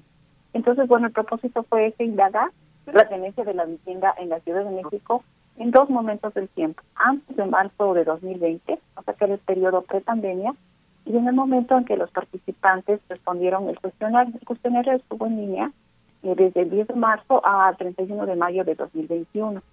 Y eh, bueno, quisimos eh, conocer qué dificultades habían tenido los participantes que pudieran haber enfrentado para cubrir pagos relacionados con la vivienda en la Ciudad de México. Tenemos como marco de referencia contextual para el sondeo datos oficiales, como comentaba al inicio, que se obtienen de levantamiento de encuestas eh, oficiales, eh, como son la encuesta nacional de ingresos y gastos de los hogares, la encuesta nacional de ocupación y empleo, que estas nos permiten tener información que se puede generalizar sobre la población en México y que afortunadamente estas se pudieron realizar en 2020 y como ya había dicho, es como el marco de referencia contextual. Entonces, eh, el sondeo en realidad eh, es mm, un ejercicio eh, más bien que es representativo, pero de las personas que lo contestaron, ¿no? Eh, no no se pueden generalizar los resultados debido a que eh, tenemos tuvimos dos limitaciones. Primero, no tenemos como un marco muestral o un registro de todas las personas en la Ciudad de México que pagan eh, una renta o viven en una vivienda prestada o hipotecada. Ese universo, ese, marco muestral, no se cuenta poner, entonces no se puede tener hacer un ejercicio probabilístico. Y segundo, porque al momento en que se levantó el cuestionario tuvo que ser en línea, porque eh, en ese momento no estaban eh, todavía este, permitidas las encuestas eh, cara a cara, o sea, de manera personal, y entonces el ejercicio se hizo en línea. Y además, nosotros queríamos que las personas que nos respondieran fueran este, mayores de 18 años, hubieran vivido antes de, 2000, de, dos, de marzo de 2020 en la Ciudad de México y eh, eh, bueno, tenían que cumplir con todos esos requisitos y tuvimos entonces, este, los cuestionarios que enviaron y nos respondieron, 409 personas eh, lo hicieron. Entonces, ese es un poco eh, eh, como el marco del, del sondeo y eh, las respuestas son representativas de quienes nos, nos contestaron y tuvimos este pues mucha información muy valiosa no solo datos este, sociodemográficos, sino también, por ejemplo, en esa sección, si tuvieron lugar cambios de residencia, o sea, de cómo se desplazaron, a dónde se fueron, en el caso que se vieron obligados a cambiar de lugar. Eh, tenemos características sobre los cambios en el número de personas en el hogar, de personas que trabajaban y ya no trabajan, de personas que aportaban los ingresos al hogar y que ya no pudieron seguir haciéndolo. Eh, también características de la vivienda, cambios en el tamaño, en el acceso a los servicios, sobre los espacios disponibles, cómo fue ese, cambio que disminuyó, eh, que disminuyeron estos accesos y eh, situaciones respecto a los pagos de la vivienda, dificultades para pagar renta o hipoteca, si fueron objeto de un desalojo y de qué tipo. Y por último, eh, consideraciones futuras este, sobre la vivienda y comentarios finales, que creo que esa es una de las partes este, muy, muy valiosas eh, porque ahí la, los participantes pudieron, debido a voz, este, eh, mm, dejar este, plasmados sus comentarios, sus voces, su experiencia, lo que vivieron, ¿no? Y creo que eso es muy, muy rico del sondeo, esta parte de estas respuestas, eh, y en realidad todo complementa muy bien lo que uno puede ver con datos este, más generales, de datos oficiales muy, muy generales, eh, y eso también conocer esa experiencia, ¿no? Cuando uno ve, Sandra, esta, esta, este, esta visión internacional sobre la vivienda. Sabemos que muchos de nuestros inmobiliarios, los inmobiliarios que están en México, tienen, eh, tienen recursos en Canadá, en Estados Unidos y en algunas partes de Sudamérica. Hay una parte que es totalmente internacional y las políticas así son. Cuando uno piensa en la zona que llaman la zona euro, eh, el Eurosat, que es el organismo de estadísticas en Europa, reportó un aumento de cerca del 30% de precios de compra de, de habitaciones desde 2015, es de los más altos, y el incremento también de la renta, también en esa zona que no habían aumentado a estos grados desde 2007. Yo lo que tengo un poco en defensa de su propio trabajo, este, a lo mejor son pocas las personas encuestadas, pero el enfoque, el enfoque es un enfoque verdaderamente importante para nosotros como medios, para organismos, ¿no? Es, tienen el Coneval, todos los deciles de vivienda que se destinan a, en función del ingreso de las personas, señalan el 61 en unos casos, el 34 en otros, la encuesta nacional de Ingresos de Gastos en los Hogares. Hay una parte en la que ustedes como parte de, nuestro mundo académico permiten pensar eh, de una de una manera este humanitaria y social el tema un poco que nos compartan eh, si bien no se puede generalizar hay una parte del enfoque que sí tenemos que empujar desde la sociedad civil desde los eh, desde la gente que tiene como víctimas y como que padece hasta los activistas sociales, un poco que abundaran en el enfoque, Sandra, ¿no? Cómo, cómo llegaron a esta, a esta visión, porque es una, no es una cuestión de estadística, es una visión, es una visión intelectual, conceptual, ¿no? Sí, esto, eh, bueno, el sondeo es más bien esta parte más cualitativa, de algún modo. Sí tenemos datos de cifras porcentajes representativos de quienes participaron, pero eh, pues sí es también muy importante y la única forma de profundizar en conocer más eh, sobre la, experiencia o el proceso, cómo ha sido el proceso ¿no? que han vivido las personas. Eh, por eso, y como comentaba hace un momento, se tuvieron que hacer preguntas de cómo vivían antes, cómo vivían después, o, o, durante la pandemia. Este, todo eso es em, muy, muy valioso este y eh, ah, hubo un ejercicio anterior que lo había realizado eh, Habitat Internacional en, en mayo de 2020. Y este es como eh, un, una segunda parte de este ejercicio eh, porque los resultados igual fueron eh, muy, muy importantes. De todos modos, este, yo como comentaba, hay datos que nos proporcionan datos oficiales de estas encuestas que eh, hablábamos de que levanta INEGI y que son representativas a nivel nacional, por ejemplo, y también retomamos eso este, como datos del contexto. Por ejemplo, eh, un dato que nos da Coneval nos dice que las personas ubicadas en el primer decil de ingreso destinan 61% de su ingreso al pago de, una renta y eh, las personas de los siguientes dos deciles destinan 34% y eso es muchísimo porque excede el estándar internacional del programa de las Naciones Unidas para los asentamientos humanos, que es de 30% del total de los ingresos. Entonces, eh, datos así eh, nos muestran que eh, realmente las personas más vulnerables, ubicadas en los deciles de ingresos más bajos, son las que viven en esta situación. y luego también hay otra otra información o que justo, o sea, las personas que rentan o viven en viviendas prestadas es porque no tienen acceso al crédito bancario o hipotecario y se ven obligadas a rentar una vivienda. Pero ¿qué pasa en el momento de emergencias de como esta que no de la crisis sanitaria y la crisis económica? ¿Qué, qué alternativas tienen? Entonces, eso es lo que nos motiva a, a investigar y a saber más y eh, utilizamos eh, también estas eh, otras técnicas, por eso se llama sondeo, pero igual es igualmente valioso y complementa muy bien los datos, este, las citas más, más frías y más duras que tenemos en las encuestas oficiales.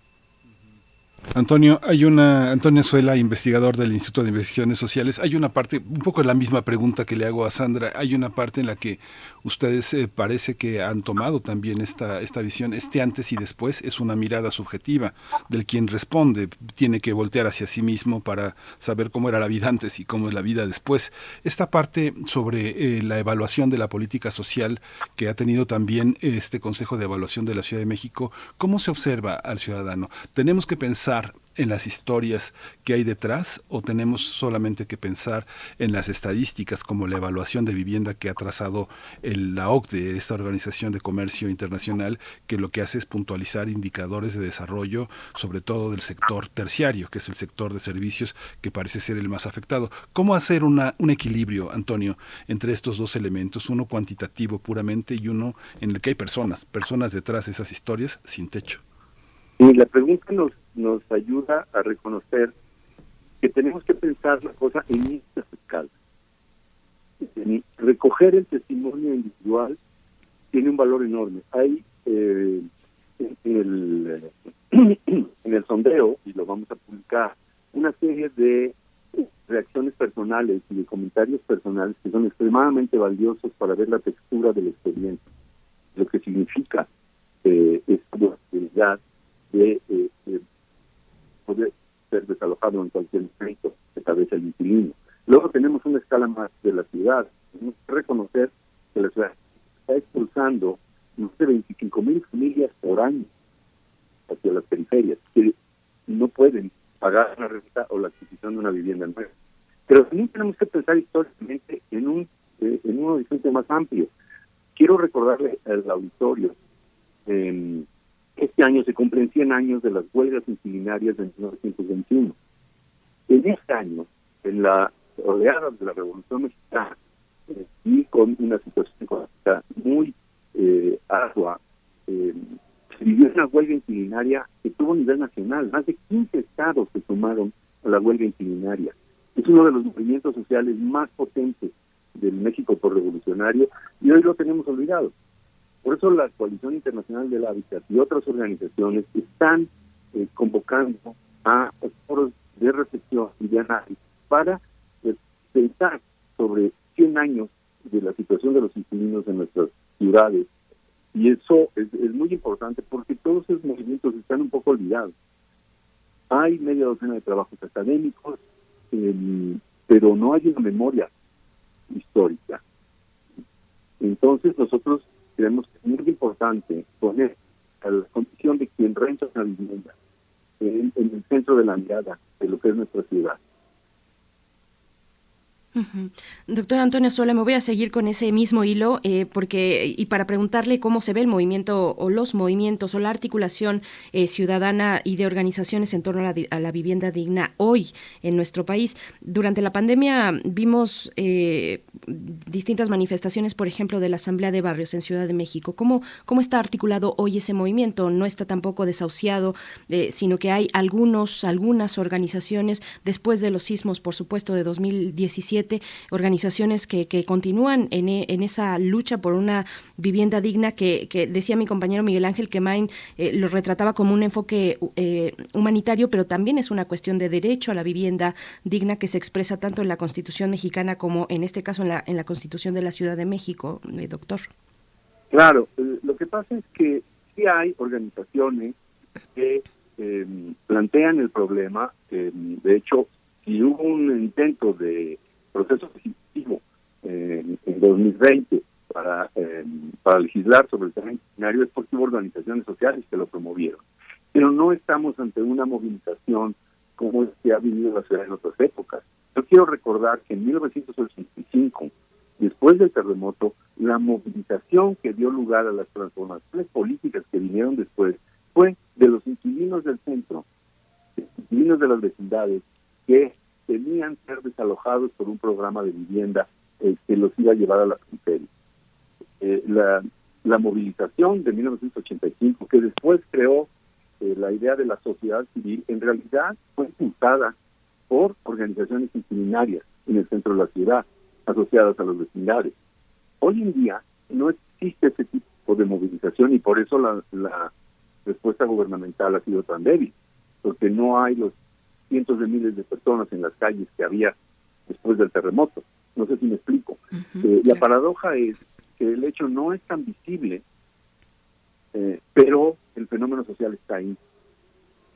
Hay una gran cantidad de personas que sufren de una condición de vulnerabilidad por el tipo de inquilinato en el que están, y a pesar de ello no hay la movilización, no hay una traducción política de, de esta condición social. Por eso creemos que la responsabilidad de la investigación social eh, es eh, ayudar a visibilizar esto, que las razones que sean no está en la agenda política eh, de la ciudad. Y bueno, hay como paréntesis el uso político tergiversado también de movimientos por la vivienda que, pudieron terminar también como clientelas políticas. Eh, en fin, que, que, es una, una cuestión también ahí dentro del, del movimiento mm, del derecho a la vivienda en México. Doctora Murillo, este ejercicio se hizo en colaboración con la Coalición Internacional para el Hábitat en su oficina para América Latina. Tuvimos nosotros durante, recuerdo que tal vez fue el primer año de pandemia aquí en este espacio, tuvimos la participación de María Silvia Emanueli, quien coordina esta, esta institución, esta coalición internacional, en, un ejercicio comparativo, doctora Sandra Murillo, si, si cabe, cómo ver las políticas públicas y las medidas gubernamentales que, que se han implementado en México y cómo compararlas con otros países de la región latinoamericana o con ciudades importantes también de movilidad importante y, ciudades destino también de migración, como, como lo es Ciudad de México. ¿Cómo hacer esta, esta comparación? Eh, bueno, sí, eh, efectivamente el trabajo contó con la valiosa participación de María Silvia, que eh, ella, como comenté hace un momento, había hecho un, con eh, Habitat International Coalition habían hecho ellos este, igual un ejercicio anterior y esta es como una eh, segunda parte, ¿no? Entonces, eh, justo eh, estos estos resultados vienen un poco a, eh, bueno, en la misma línea de darle continuidad a este ejercicio y pensar este cuál cuál es la diferencia eh, de lo que sucede eh, y lo que hemos vivido en, Ciudad, bueno, en Ciudad de México, lo que han vivido muchas personas que eh, han visto muy difícil poder pagar la renta, este, han sufrido desalojo. ¿Qué es lo que ha pasado, por ejemplo, en otras ciudades en España? Eh, es un ejemplo interesante de lo que se ha hecho mm, para tratar de apoyar a estas personas. ¿no? Entonces, este, hay, hay muchos ejemplos de otras ciudades, este, y em, por eso muy importante, em, eh, y eso está en las conclusiones eh, del, del, sondeo, eh, ver la necesidad de cambiar las cosas, que se reconozca la necesidad de, legislar, por lo menos en materia de desalojos, pero también en materia inquilinaria en general, eh, incluyendo la perspectiva de derechos humanos, con el fin de equilibrar la relación entre propietarios e inquilinos, más allá de lo que prevén los artículos del Código Civil de la Ciudad de México en la materia, sería muy eh, importante. Y también ver la experiencia en otros países. Creo que España es un, buen ejemplo de lo que se ha hecho eh, y, mm, y alrededor del mundo, ¿no? Hay ciudades muy comprometidas con los sectores sociales vulnerables, que emprenden o han emprendido, sobre todo en este momento de la pandemia, acciones eh, tanto económicas como en el ámbito jurídico. Y eh, yo creo que es este importante revisar esa experiencia y que Ciudad de México, pues, este en la Ciudad de México se, piense un poco más en, en este tema eh, eh, y nosotros como ciudadanos también pensar en la forma en que eh, habitamos, vivimos y encontrar soluciones que garanticen la expansión de los, de los derechos sociales. Hay una hay una parte muy importante esto que comentas Antonia Suela, yo me acuerdo de una obra divertidísima que hace poco también se trabajó por el IMBA, que era tú, tú la debes de conocer, que se llama Rentas congeladas. Es una obra del dramaturgo Sergio Magaña, se estrenó en los años 60 y, y, y tenía música de Gabilondo Soler. Es una obra muy divertida, muy interesante. Y justamente ahora que mencionas el movimiento inquilinario de 1921. Todo eso llega también a un momento muy fuerte con la promulgación de la ley de, en 42 de la renta congelada, con su prórroga indefinida hasta 1948. Luego vino el sismo en 85 con las expropiaciones que tuvieron lugar. Luego el Plan Nacional de Vivienda hasta la derogación de la ley de la renta congelada en 2001. Todo esto es un proceso que ahora ustedes colocan como la punta de un iceberg. Yo recuerdo en, Europa, en Berlín, en, Francia, en París eh, esta preocupación porque los jóvenes eh, que, es necesario que se independicen, no había manera de que tuvieran un sueldo que pudiera pagar las rentas exorbitantes de esos suelos, eh, de esos usos de suelo en estas ciudades tan turísticas. ¿Cómo, ¿Cómo entendemos ese proceso, esta punta del iceberg? ¿Cómo lo miran ustedes desde ese mirador tan privilegiado que es el Instituto de Investigaciones Sociales de la UNAM? Pues mira, puede mirar de muchas maneras, pero la, la que más me llama la atención a mí es la desmemoria. Así, eh, es, muy emblemático que haya habido esa obra de, teatro en donde el asunto de la renta congelada ya se siente chusco, ya se vuelve chiste. Y creo que en los últimos años la única opinión que hay sobre las rentas congeladas es de que fue un error monumental. Es verdad que los efectos económicos de, las rentas congeladas son discutibles, eh, que hubiera podido hacerse algo distinto, eh, pero lo que siento que domina en la opinión pública es que cualquier regulación de los alquileres va a resultar catastrófica como los como las rentas congeladas. Eh, eso ya es discutible. Hay autores serios que citar el libro de Vicente Moctezuma de nuestro instituto, un colega del instituto, un libro espléndido que se llama El desvanecimiento de lo popular, que habla de la gentrificación eh, en la Ciudad de México y reivindica el hecho de que muchos edificios antiguos se salvaron de la destrucción precisamente porque tenían rentas congeladas. Porque si no hubieran tenido rentas congeladas, pues, se hubieran desalojado a los vecinos, se hubieran derrumbado esos edificios para hacer alguna cosa este, más rentable. Y lo que quiero decir es que es muy discutible eh, el conjunto de efectos que produce una regulación. Y lo lamentable es que hoy en día en la opinión pública mexicana eh, hay una especie de ecuación de que cualquier regulación de los alquileres es tan desastrosa como los efectos de congelación de Y es lo que tenemos que superar. Y para mí el gran problema es que esto no está siendo discutido públicamente por una academia, por un gobierno disfrazado, eh, que no está haciendo trabajo en serio. Nos hemos discutido las estrategias sanitarias de la pandemia, eh, eh, no estamos discutiendo este tema. Lo, que nos interesa a nosotros es poner sobre la mesa la pregunta de cuál es la situación y cómo lidiamos con esto, porque los indicios de que hay un agravio social generalizado al derecho a la vivienda están ahí. Entonces, veo bastante eh, concluyente en el sentido de que hay suficientes indicios para saber que algo hay, algo hay ahí, que no son unas cuantas personas los que lo dicen, sino que es un problema social del México de hoy. Sandra, eh, Murillo, un poco en la línea de lo que ya, ya estamos al final, pero un breve comentario sobre lo que dice Antonio Azuela, que es muy, muy interesante. Yo recuerdo en algún momento en La Habana, en La Habana, este, pues siempre da tentación de tomar fotos en La Habana Vieja, ¿no? Y la gente eh, se enoja, se enoja porque tomas fotos de La Habana. Y preguntaba, ¿por qué hay tanta molestia? Y dice, porque la gente eh, que viene a Cuba lo que trata de mostrar es el deterioro de nuestras viviendas, una Cuba pobre. Pero esto es el resultado del bloqueo, decían los cubanos. Pero eso está pasando en muchos sectores de la ciudad. Este, viviendas muy deterioradas, a pesar de los programas de apoyo de las alcaldías. También hay una parte que tiene que ver ahora con todo este regreso de los viejos pobladores, de los jóvenes que, este, que regresan a sus casas y que regresan a viviendas muy limitadas, como lo dice en su estudio. ¿Cómo entender esa parte del deterioro y la relación que tiene que ver con la habitabilidad, la dignidad, la posibilidad de vivir en un lugar mejor cada vez?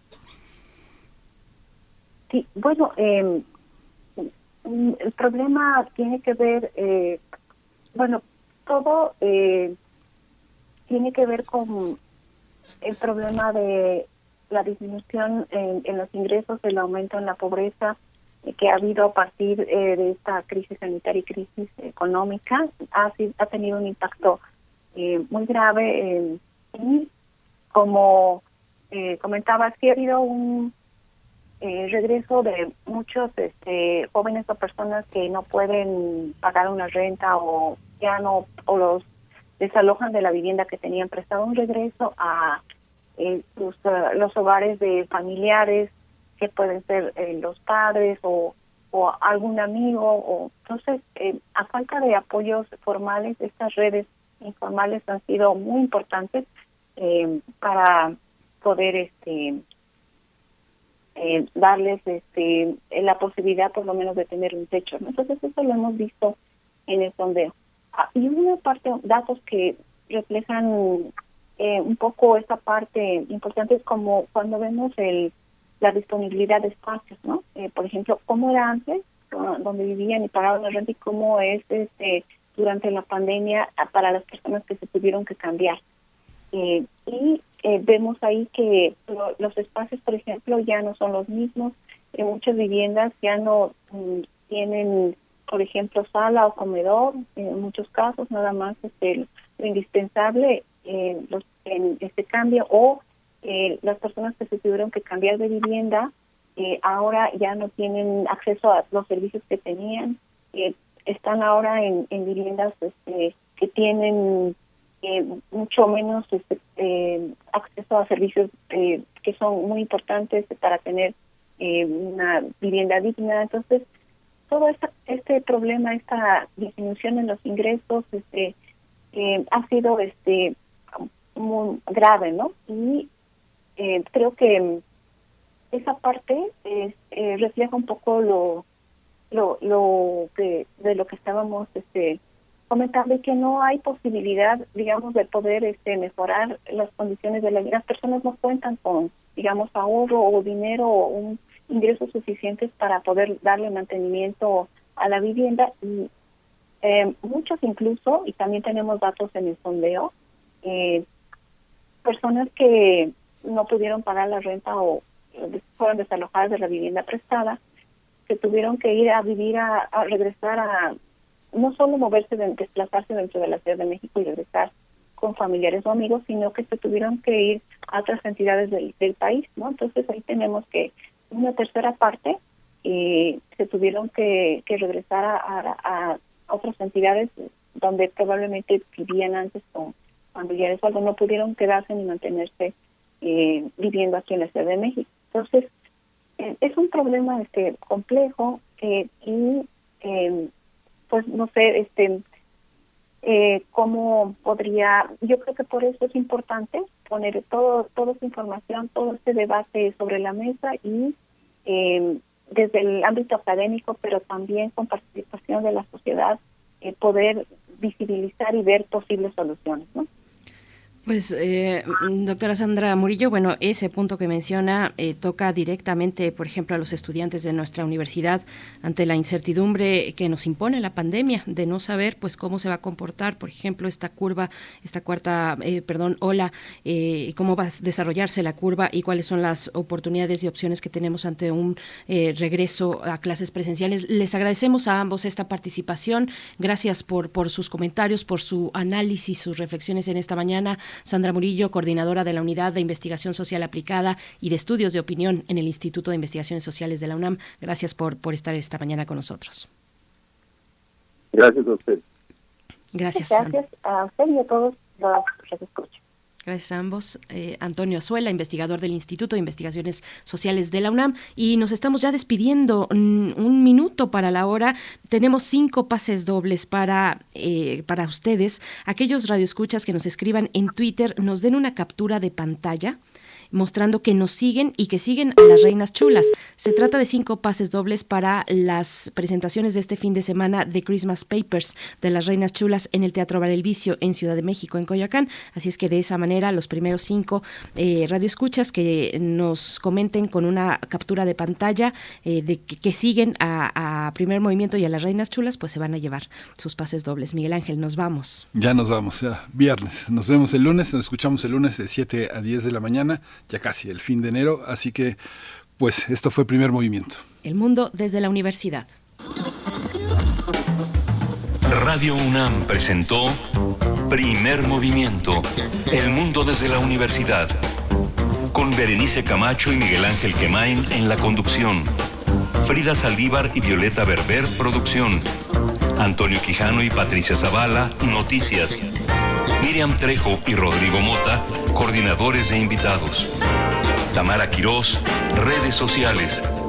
Arturo González y Socorro Montes, operación técnica. Servicio social, Lisette Pérez e Iván Chavarría. Locución, Tessa Uribe y Juan Stack. Quédate en sintonía con Radio UNAM. Experiencia sonora.